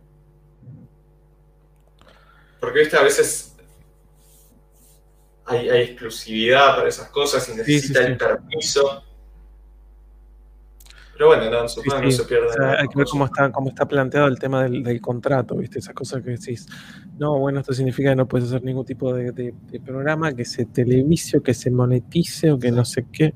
Sí, eso es verdad. Acá dicen SLC verde, viene conmigo a Mar del Plata 2, 280, 185 HPS. Muchas gracias, Javier. Excel- excelente dato. Sí. Exactamente. Bueno, acá tenemos super chat de Gastón Menache o Menach, o como se dice, me dirás vos, Gastón. Muchísimas gracias de Uruguay.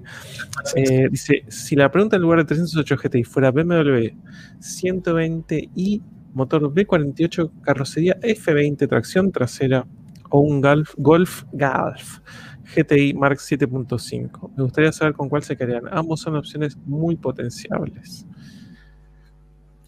Yo, vos, Dano, ¿qué opinas? Yo tengo mi respuesta formada. Son- Sí. yo, yo tengo mi. Eh, sí, qué sé yo. Yo preferiría un, el, el BMW, personalmente. Yo no no, sé qué yo voy a decir golf. Voy a decir golf. Eh, tengo por lo menos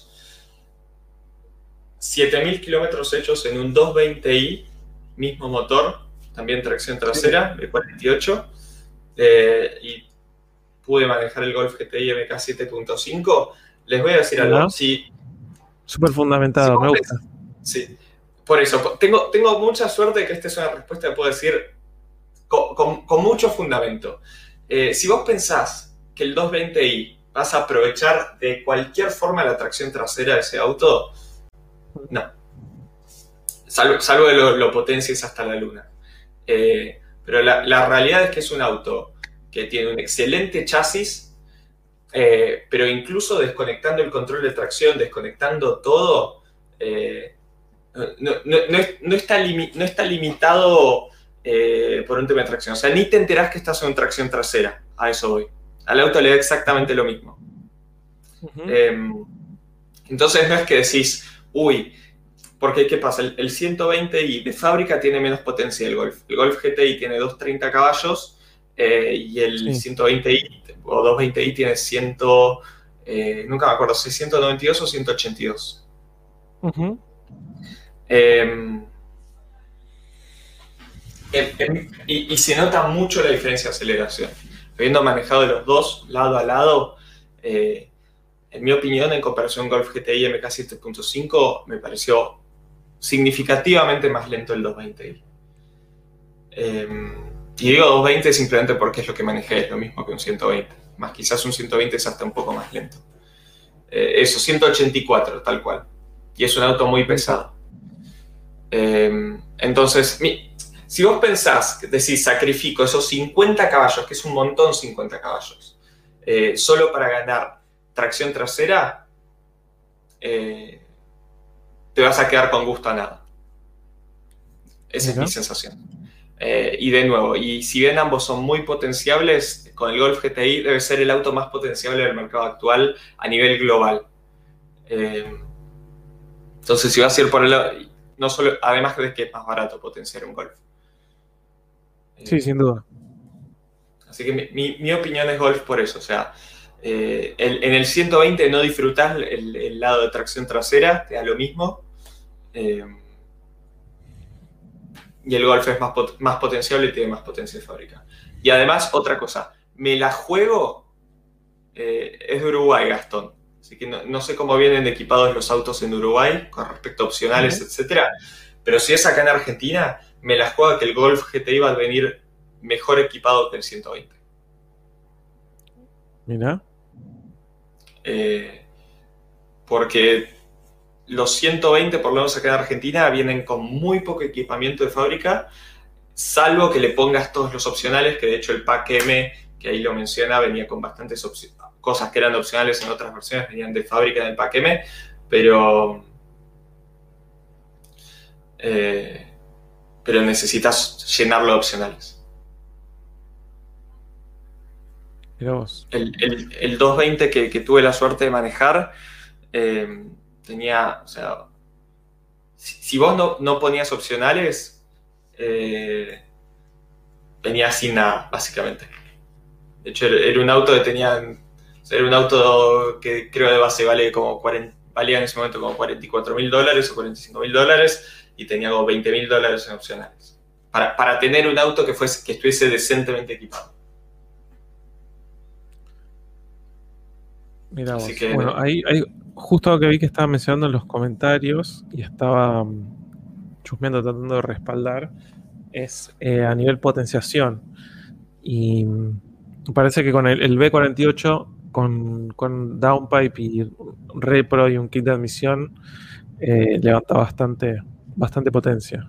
Como dicen, es un motor que está muy, una cosa así. muy conservador con 184. Muy conservador con 184. Yo en, su momento, en su momento se hablaba de que le podía sacar 230, 240 muy fácil. Eh, sí, hoy en día creo que hay versiones que ya de fábrica están viniendo Hoy de fábrica ya están saliendo algunos con 250 por ahí. Em, o sea, es el, es el motor que trae la Supra 2 litros. Sí. Básicamente. Exacto. Sí, sí, el, la versión de 184 era supuestamente con dos pavadas le sacabas 230, 240, creo que era, en, esa época, ¿no? Que, que, fue hace un par de años. Sí. Very bueno.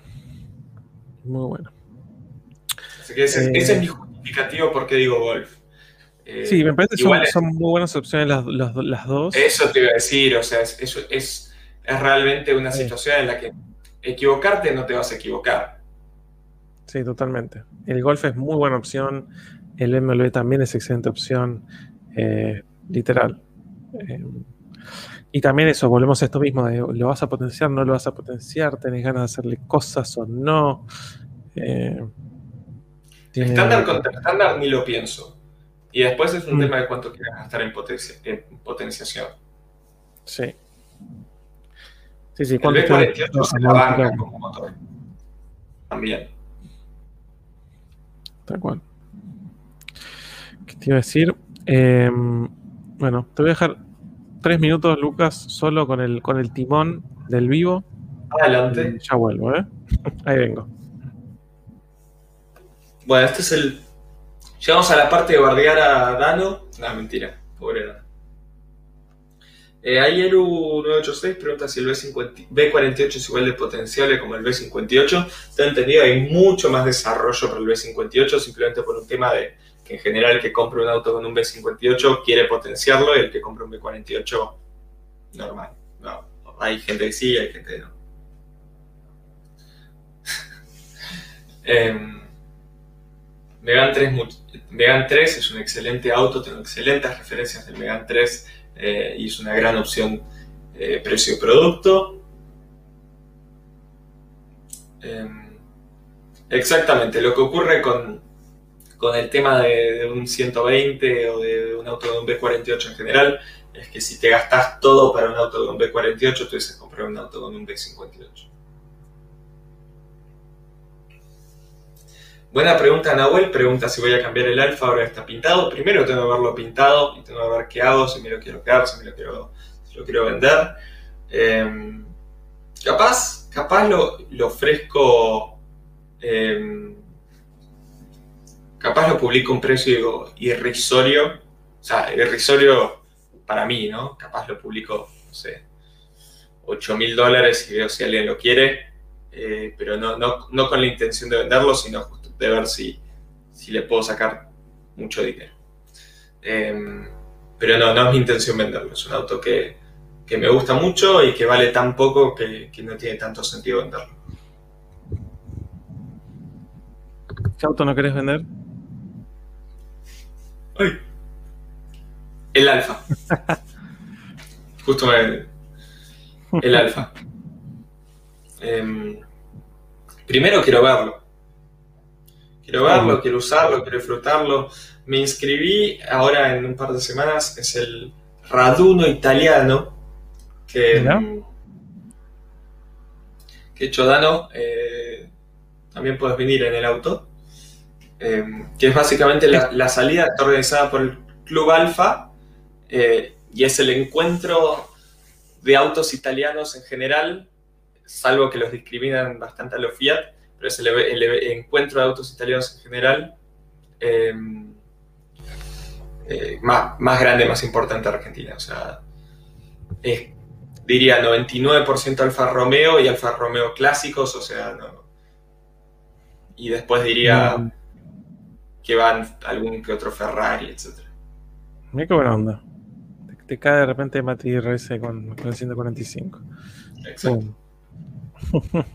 No, es interesante. Sí, sí. Es interesante, hay, hay, concurso, hay concurso de elegancia, puedes ganar premios, todo. Me da voz fino y elegante. El, sí.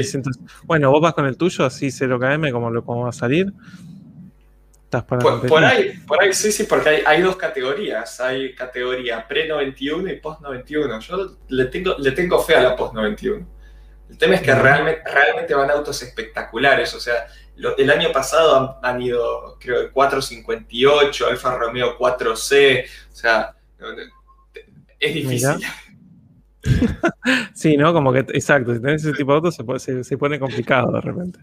Es una competencia muy, muy, muy jodida. Sí. Exacto. Eh, en realidad el tema, el tema es el precio. Yo, yo me anoté este año eh, simplemente porque es algo que quiero hacerlo una vez en la vida, pero solo, solo la inscripción son 5 mil pesos. Eh, y en definitiva no. es, es un, un, viaje, un paseo hasta, hasta Luján, organizado con un montón de cosas. Es un almuerzo espectacular, una ceremonia de entrega de premios, etc. Pero bueno, no deja de ser un almuerzo de 5 mil pesos más la nafta. Pero es un evento al que quiero ir una vez. Por primera vez tengo un auto italiano que va a estar impecable, entonces quiero participar. Sí, buena idea.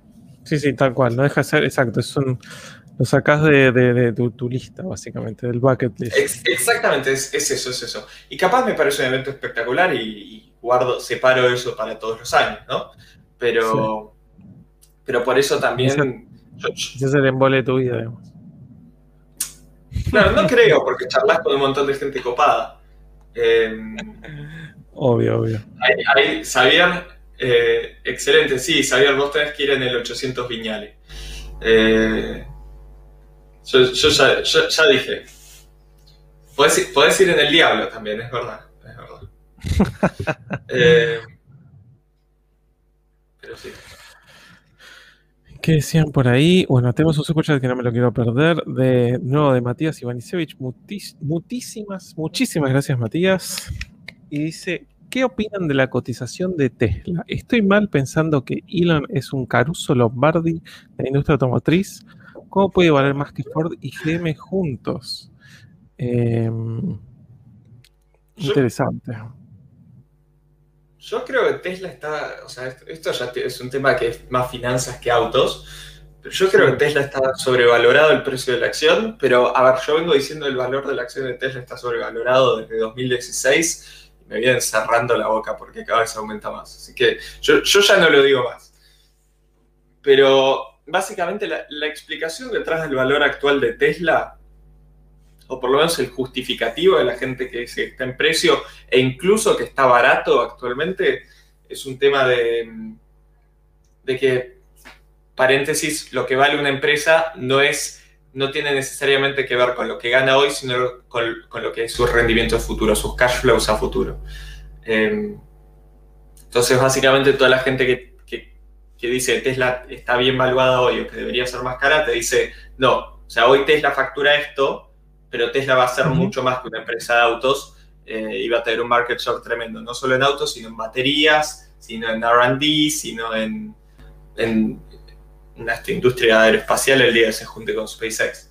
Eh, sí, sí, obvio. Sí, sí, es, el argumento. Exacto. Sí, sí, es como, es como ver más como la, la, como le dicen, la big picture. O sea, de, de como decís, tenés todas estas cosas satélites a lo que es Tesla. Tesla es, de alguna manera la que está más en ejecución y más produciendo cosas que son eh, tanto para venta consumidor como venta para lo que es eh, para otras empresas. En como decís, tecnología, exacto, licenciar el día de mañana tecnología para otras empresas y demás. Eh, y al mismo tiempo vemos todos los desarrollos de SpaceX y de otros proyectos. O sea, tuvimos también hace un par de meses la demo esa, no sé si la vieron, de mm, Neuralink. Em, y todo de alguna manera va a terminar entrelazado y cada uno de estos proyectos va, se va a alimentar de tecnologías de otros proyectos. Eh, desarrollo de baterías para baterías, paneles solares. Em, sí, es más como tratar de ver la imagen grande y decir, bueno, ¿qué va a pasar? Estoy de acuerdo en el sentido de que es, es, como, como dice Lucas, es como tratar de mirar hacia el futuro y predecir más que decir, bueno, hoy en día, ¿qué representa ese es el tema y por eso, la, por eso la acción vale tanto y ese es el justificativo. Para mí, como digo, yo hace cinco años vengo diciendo que está sobrevalorada para mí, pero la verdad que la evidencia me, está en mi contra. Eh, quizás yo hubiese sido uno de los que estaba short de Tesla hace un par de años y hubiese perdido terriblemente. Em, pero sí, está toda esa retroalimentación y, es, y, también hay un punto al que vos decís, ¿qué puede salir de la cabeza de Elon Musk? O sea, más allá de los proyectos ya anunciados, están los proyectos no anunciados. Sí, todo está alimentado porque es, Mal es un personaje mediático a su manera. em, hay, hay, de todo. Y Tesla apunta a no ser solo una automotriz. O sea, sí, ese es el, de nuevo, el, yo acá estoy viniendo con los argumentos que, que sé la gente que tiene Tesla, de acciones de Tesla y que se va a subir, es, es que el, error es mirar a Tesla como una automotriz y no mirarlo como un Apple, como una empresa de tecnología en general. Sí, y no, y, no nos olvidemos tampoco de lo que son los eh, todo este, todo el tema de las camiones autónomos, si eso logra despegar, va a ser una, va a ser revolucionario, por ejemplo. Por ejemplo, tal cual, tal cual. Eh, y, Tesla está al, frente de todo eso y, también hay, hay, venta a otras empresas de tecnología, de baterías, de desarrollo, de todo. Sí. Sí, sí, todo este, todo este shift, todo este movimiento que está viendo, como mencionan acá varios, eh, no quiero, o sea, porque varios están hablando de esto, lo que es no está en automotriz, también una cosa como empresa de tecnología y de desarrollo. Eh, todo, este, todo este movimiento que está habiendo a, esta cosa de, pensar más allá de lo que es ser propietario de un auto, sino esta cosa de muy, entre comillas, soluciones de movilidad, que también lo podemos ver eh, que otras marcas lo están haciendo. Eh, Toyota, Audi, varias empresas ya tienen esta idea como de el auto como servicio, o sea, movilidad como un servicio y no movilidad como algo, o sea, eh, va a haber como cambios muy grandes y esta, esta idea de que Tesla quizás esté como pionero o como punta de lanza en muchos de estos cambios, me parece. Exactamente. Sí. es algo muy complejo. Sí. Sí. Lo tenemos acá Tomás, eh, con un super que dice uh, Muchísimas gracias, Tomás. Muchas gracias. PowerShift. Eh, gente, está, está, el Moyano Yankee haciendo presión para que no lo logre. Va a ser divertido eso, ¿no? Cuando. Si, llega, si llega a llegar, valga la redundancia, acá. No, ¿sabes qué va a ocurrir? Te lo hago más simple. No, no se van a oponer a los camiones autónomos. Van a exigir que por ley el camión autónomo tenga que tener un chofer. Eh, durmiendo la siesta. Pero tenga que Durmiendo la siesta adentro. Exactamente. Eh, ese es el tema. O sea, no, se van a oponer, pero va a haber, va a tener que haber una persona y es como metrodelegados, eh, que me acuerdo, de, creo que la ciudad había equipado había tenido, tenido la idea de hacer todos los subtes autónomos, como son en gran parte de las ciudades del mundo actualmente, que no, hay un maquinista físico en el tren. y, justamente habían dicho, no, no, tiene que haber un maquinista aunque esté mirando por la ventana, sentado ahí leyendo el diario. Exacto, existiendo. Existiendo. eso es lo que va a ocurrir. Lo peor es que estoy bastante seguro de que va a ser así. sí, sí, no, es que, no, es que, los van a prohibir, simplemente van a exigir que tengas que tener un camionero arriba del camión autónomo. sí. Pero al mismo tiempo no va a ser responsable de nada. Exactamente. Sí, sí, sí. Eh, acá dicen, se imagina un futuro donde los ferros usen autos eléctricos, o como un Duna con neumática y audio. Sí, no lo sé. Me parece que falta bastante, pero eventualmente va... Yo, yo me lo imagino, yo me lo imagino. Sí.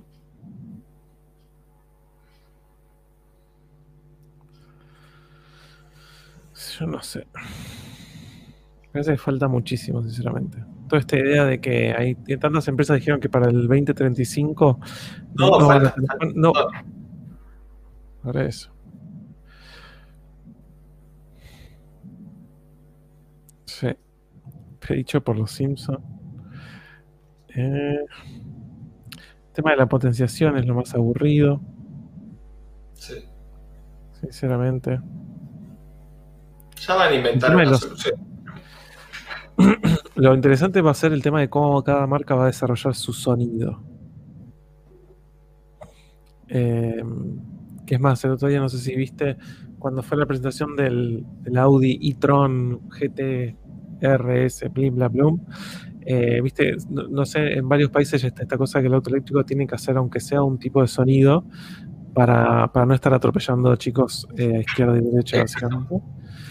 Em, y Audi mostraba como el sonido que desarrolló y que era toda una mezcla entre no sé qué, no sé cuánto, y hay didgeridoo, viste, como toda una cosa así. Me imagino va a estar tipo, no, bueno, el sonido del nuevo Porsche lo desarrolló Hans Zimmer, eh, ¿entendés? No, bueno, y el, sonido del nuevo Ferrari lo hicimos con, viste, eh, así, como Harry Gregson Williams, y este lo hizo, viste, eh, así, ¿no? Como me parece que van a empezar a aparecer, no sé, Brian Eno, ese tipo de cosas. Sí, algo, totalmente. Prefiero eso antes que, que nada, básicamente. Sí. Ay, ay, Santa Olaya, exactamente. Sonido de Comuna 4, listo. Probablemente inventen el escape libre para eléctricos acá.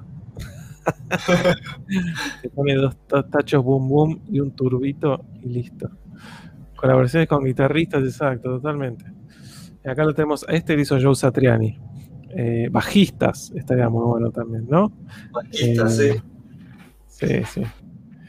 Totalmente. Los tonos, van a sonar como tonos polifónicos de Nokia. Eso sería interesante. Le pongas vos tu, que le puedas poner vos tu, tu MP3. Ay, ay. Sí, sí. Ruido cortocircuito. Nani Santolaya aparece con instrumentos raros. Sí. El tanco de bajistas, no puedo esperar la versión de, de Flea. De Flea. Sí. Ay, ay. Martín Toledo dice, chicos, los bancos privados al trabajar mayormente de manera remota cortan el sistema a las 0030, me dicen, por lo tanto no operan online. No sé a qué se refiere. ¿Vos, Lucas? No, tampoco. Me parece que iban con los superchats. Eh, ¿Qué cosa? Y eso. ah, mira. mira, buen dato. Yo, he hecho eh, transferencias después de las dos y media. Creo. Sí, yo también. Salvo desde la cuenta de la empresa que no, pero mi cuenta personal sí. Em, acá tenemos a Danilo Marino Bata. Genio, muchísimas gracias. Muchas gracias. no verte. Dice, ahí dice, paso a hablar y sugerir a Lucas que le mangué a Millennial el S400 CDI para una prueba. Abrazo. Bueno, justamente, y si hay algún youtuber por acá del fondo, justamente, bueno, Dano, ya, ya te iba a manguear el S4, tenía ganas de hacer... Superchats. Exacto, sí.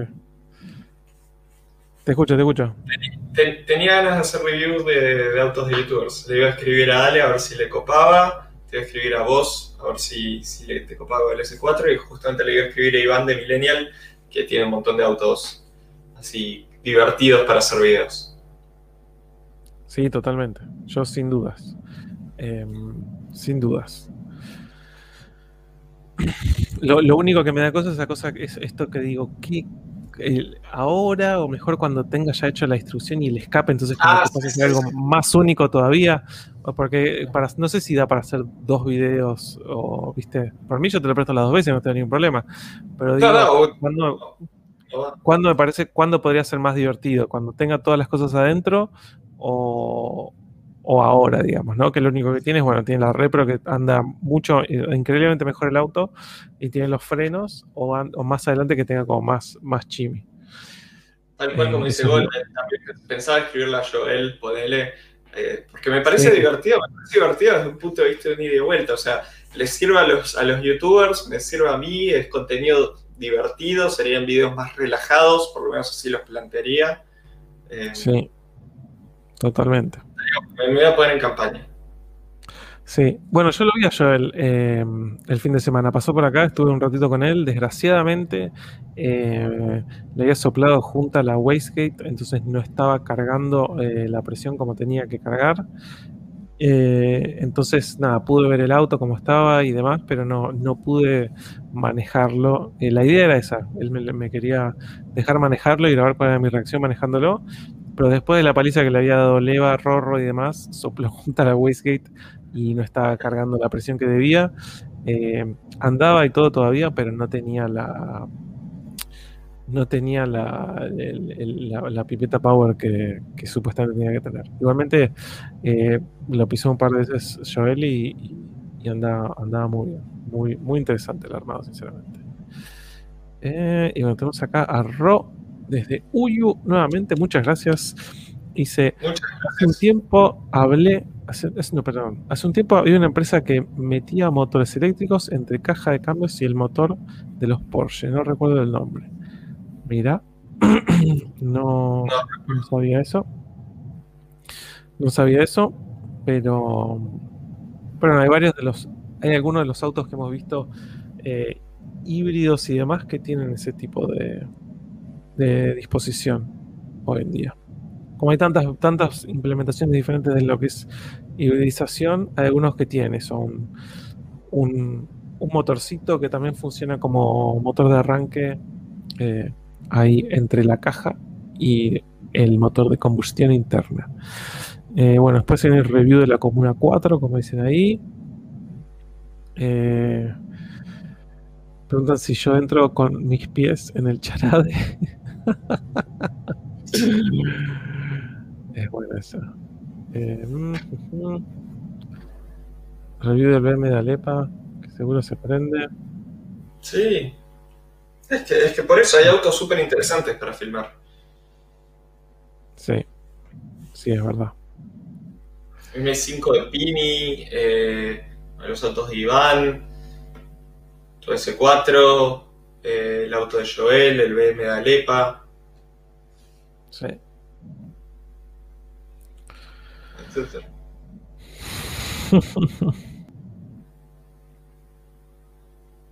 Hacedor de viudas. O miedo del alfa de Lucas. Sí, esto también es algo que le hemos hablado en, otros momentos. Em, bueno, el último vivo habíamos hablado de un video. ¿De qué habíamos hablado el último vivo? De, que un video y yo te dije, haz este, haz este video, yo te doy mi bendición de que lo hagas, pero hacelo de tal y tal manera. Ah. ¿De qué era? ¿De qué era? ¿De qué era que era, había sido tu idea y te lo quería robar? No, yo, yo te dije que le des para adelante. No me acuerdo para qué, no me acuerdo de qué era. ¿De qué era? Lo hablamos en el vivo. Sí. Sí, era algo de. alguno se va a acordar, alguno se va a acordar. Ah. Bueno, o sea, la serie de videos que voy a empezar a sacar dentro de poco, que me parece puede ser muy interesante sobre preparación, em, que le estoy haciendo, la, idea es hacerla con Pablo Minardi, que la tiene clara con eso, es de poder armar el mejor combo de autos, el auto que haga el mejor tiempo por 200 mil pesos, por 300 mil pesos, por 600 mil pesos. O sea, qué piezas van, cuánto cuesta la mano de obra, qué auto usar de base, etcétera. Todo pensado por ahí en, autos relativamente más económicos, ¿no? En un principio. Y después ir subiendo, porque en, todos esos autos es donde la tiene clarísima.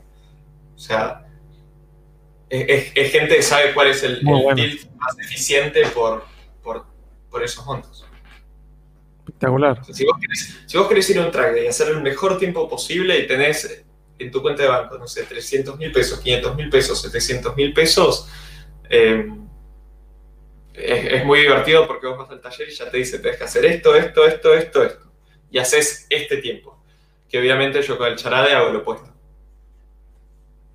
Sí. Pero no me puedo acordar, ¿qué, qué video era? ¿Qué, qué ahí, están diciendo varias opciones, no me acuerdo cuál era. Eh, Mati dice, lo que dice ranking de décadas por países. Eh, Mati ah, dice, diferencias entre autos distintos de países y épocas. No, es el, el, de diferencias entre autos de distintos países y épocas creo era el que estabas haciendo vos esto tenía que ver con el diseño. estamos hablando de diseño de autos. Sí, no me acuerdo. Pero sí, creo que habíamos hablado, como de auto, habíamos hablado de auto de los 60 y auto de los 70. Sí. Sí. Em, sí, no me acuerdo. Pero bueno, sabemos que está en el vivo, así que la última es cuestión de volver a verlo y, y sacarlo de ahí listo. sí.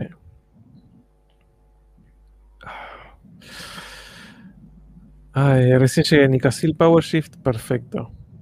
Eh, a Lucil y. y uh. Ahí dicen elegir un auto por año que te pareciera interesante. Mejores autos de cada década. Esa es. Eh, También Nahuel. Modo, Frank, modo Frank Stephenson, exactamente, sí. La Sabira, lo de Facu Greco, podría probar también. Ahora voy a empezar a escribirles a los chicos, a ver quién se copa. ¿Quién puede la semana que viene? Básicamente. Tal cual. Así de simple. ¿Quién puede la semana que viene? Listo. Sí, sí, sí. El primero después de la semana que viene arranco la serie con, eso. bueno, acá tenemos a Balistarius o Ballistarius. Muchísimas gracias. Y dice saludos. Te mandamos un saludo también nosotros. Em, dicen ahí el BM de Biagini también. el BM de Lucho. Eh, eh, acá dicen eh, japonés, americanos versus europeos versus japoneses de cada época, ¿cuál gana en cada una? ¿Era eso? Yo eso no me lo acuerdo, pero es buena. yo lo que había hablado era de Mercedes-Benz, BMW y Audi como cada uno representante de quizás eh, había dicho Mercedes, eh, habíamos dicho que Mercedes representaba un espíritu más americano, BMW más europeo, entre comillas, y también Audi también eh, una cosa más japonesa, entre comillas también. mira, dice de repente se va que maneja un Audi y no lo va a apreciar. está bien. ay, ay, em, y bueno, ¿te parece? Ya son ya siendo las 2 y 04 de la mañana. Tomamos un par de preguntitas más y nos vamos a, mimir, a hacer la mimisión. Muy bien. Acá dice Little Alex, escuché que Linkin Park iba a desarrollar los sonidos de Mercedes-Benz. Interesante. Eh, tienen que agarrarlo a, a Trent Reznor de Nine Inch Nails. Eso, eso sería bueno también. Ejeje. ¿Qué más? A mimir adiós, dice Leandro. Hacete una buena misión. Al final, Víctor CRB te preguntan. ¿Cuál es la mejor comuna? La comuna de la muerte, obviamente. Obvio. Sí. The Weather Channel va a ser los sonidos de los autos eléctricos. Me parece muy buena idea. El tema, el tema 3 y el 10 del disco de Weather Channel. Eh, ¿Qué más? ¿Qué más? Si vos ves algo, decime, ¿eh? Nosotros te queremos también Golden. Se mató el de Park, dicen por ahí. eh, ¿Qué auto usa ahora? Ahora el Charade. Ah, así, así, como está. Exacto. Racing.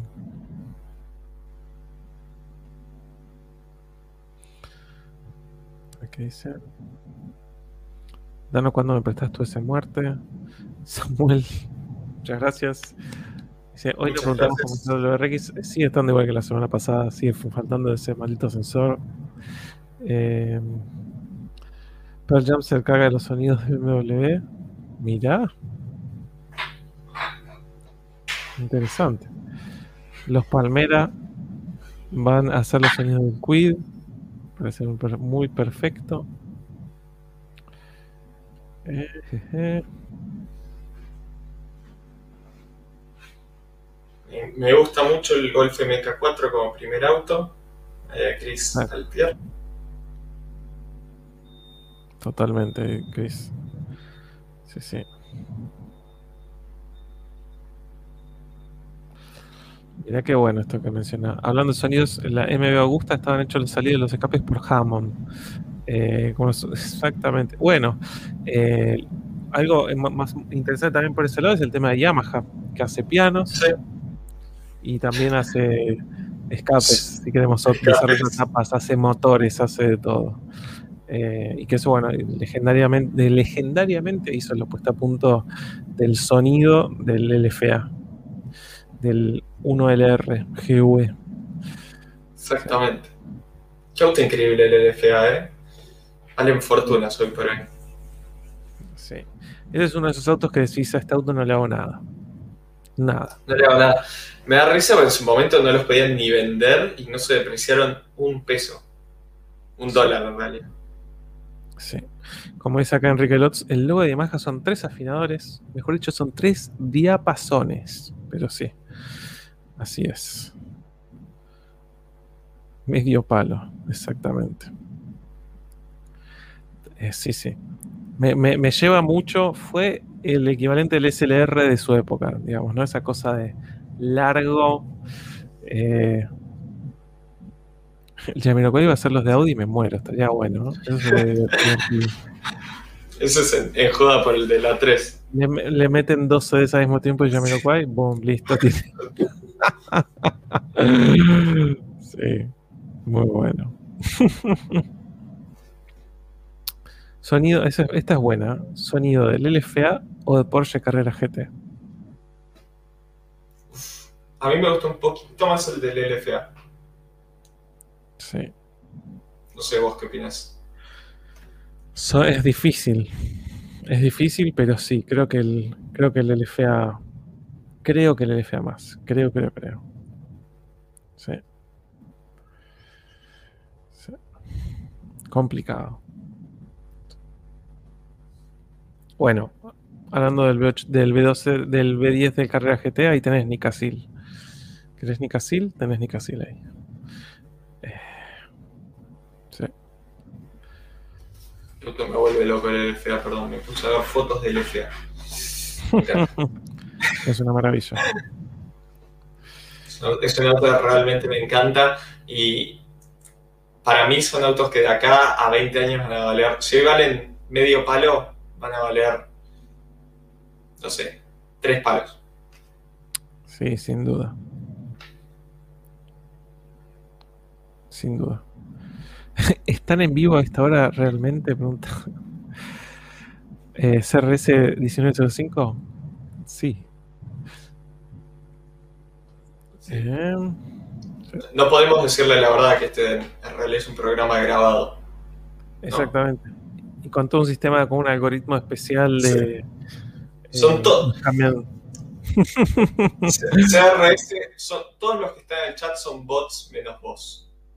Exacto. Sos el único usuario real en el chat. Vale.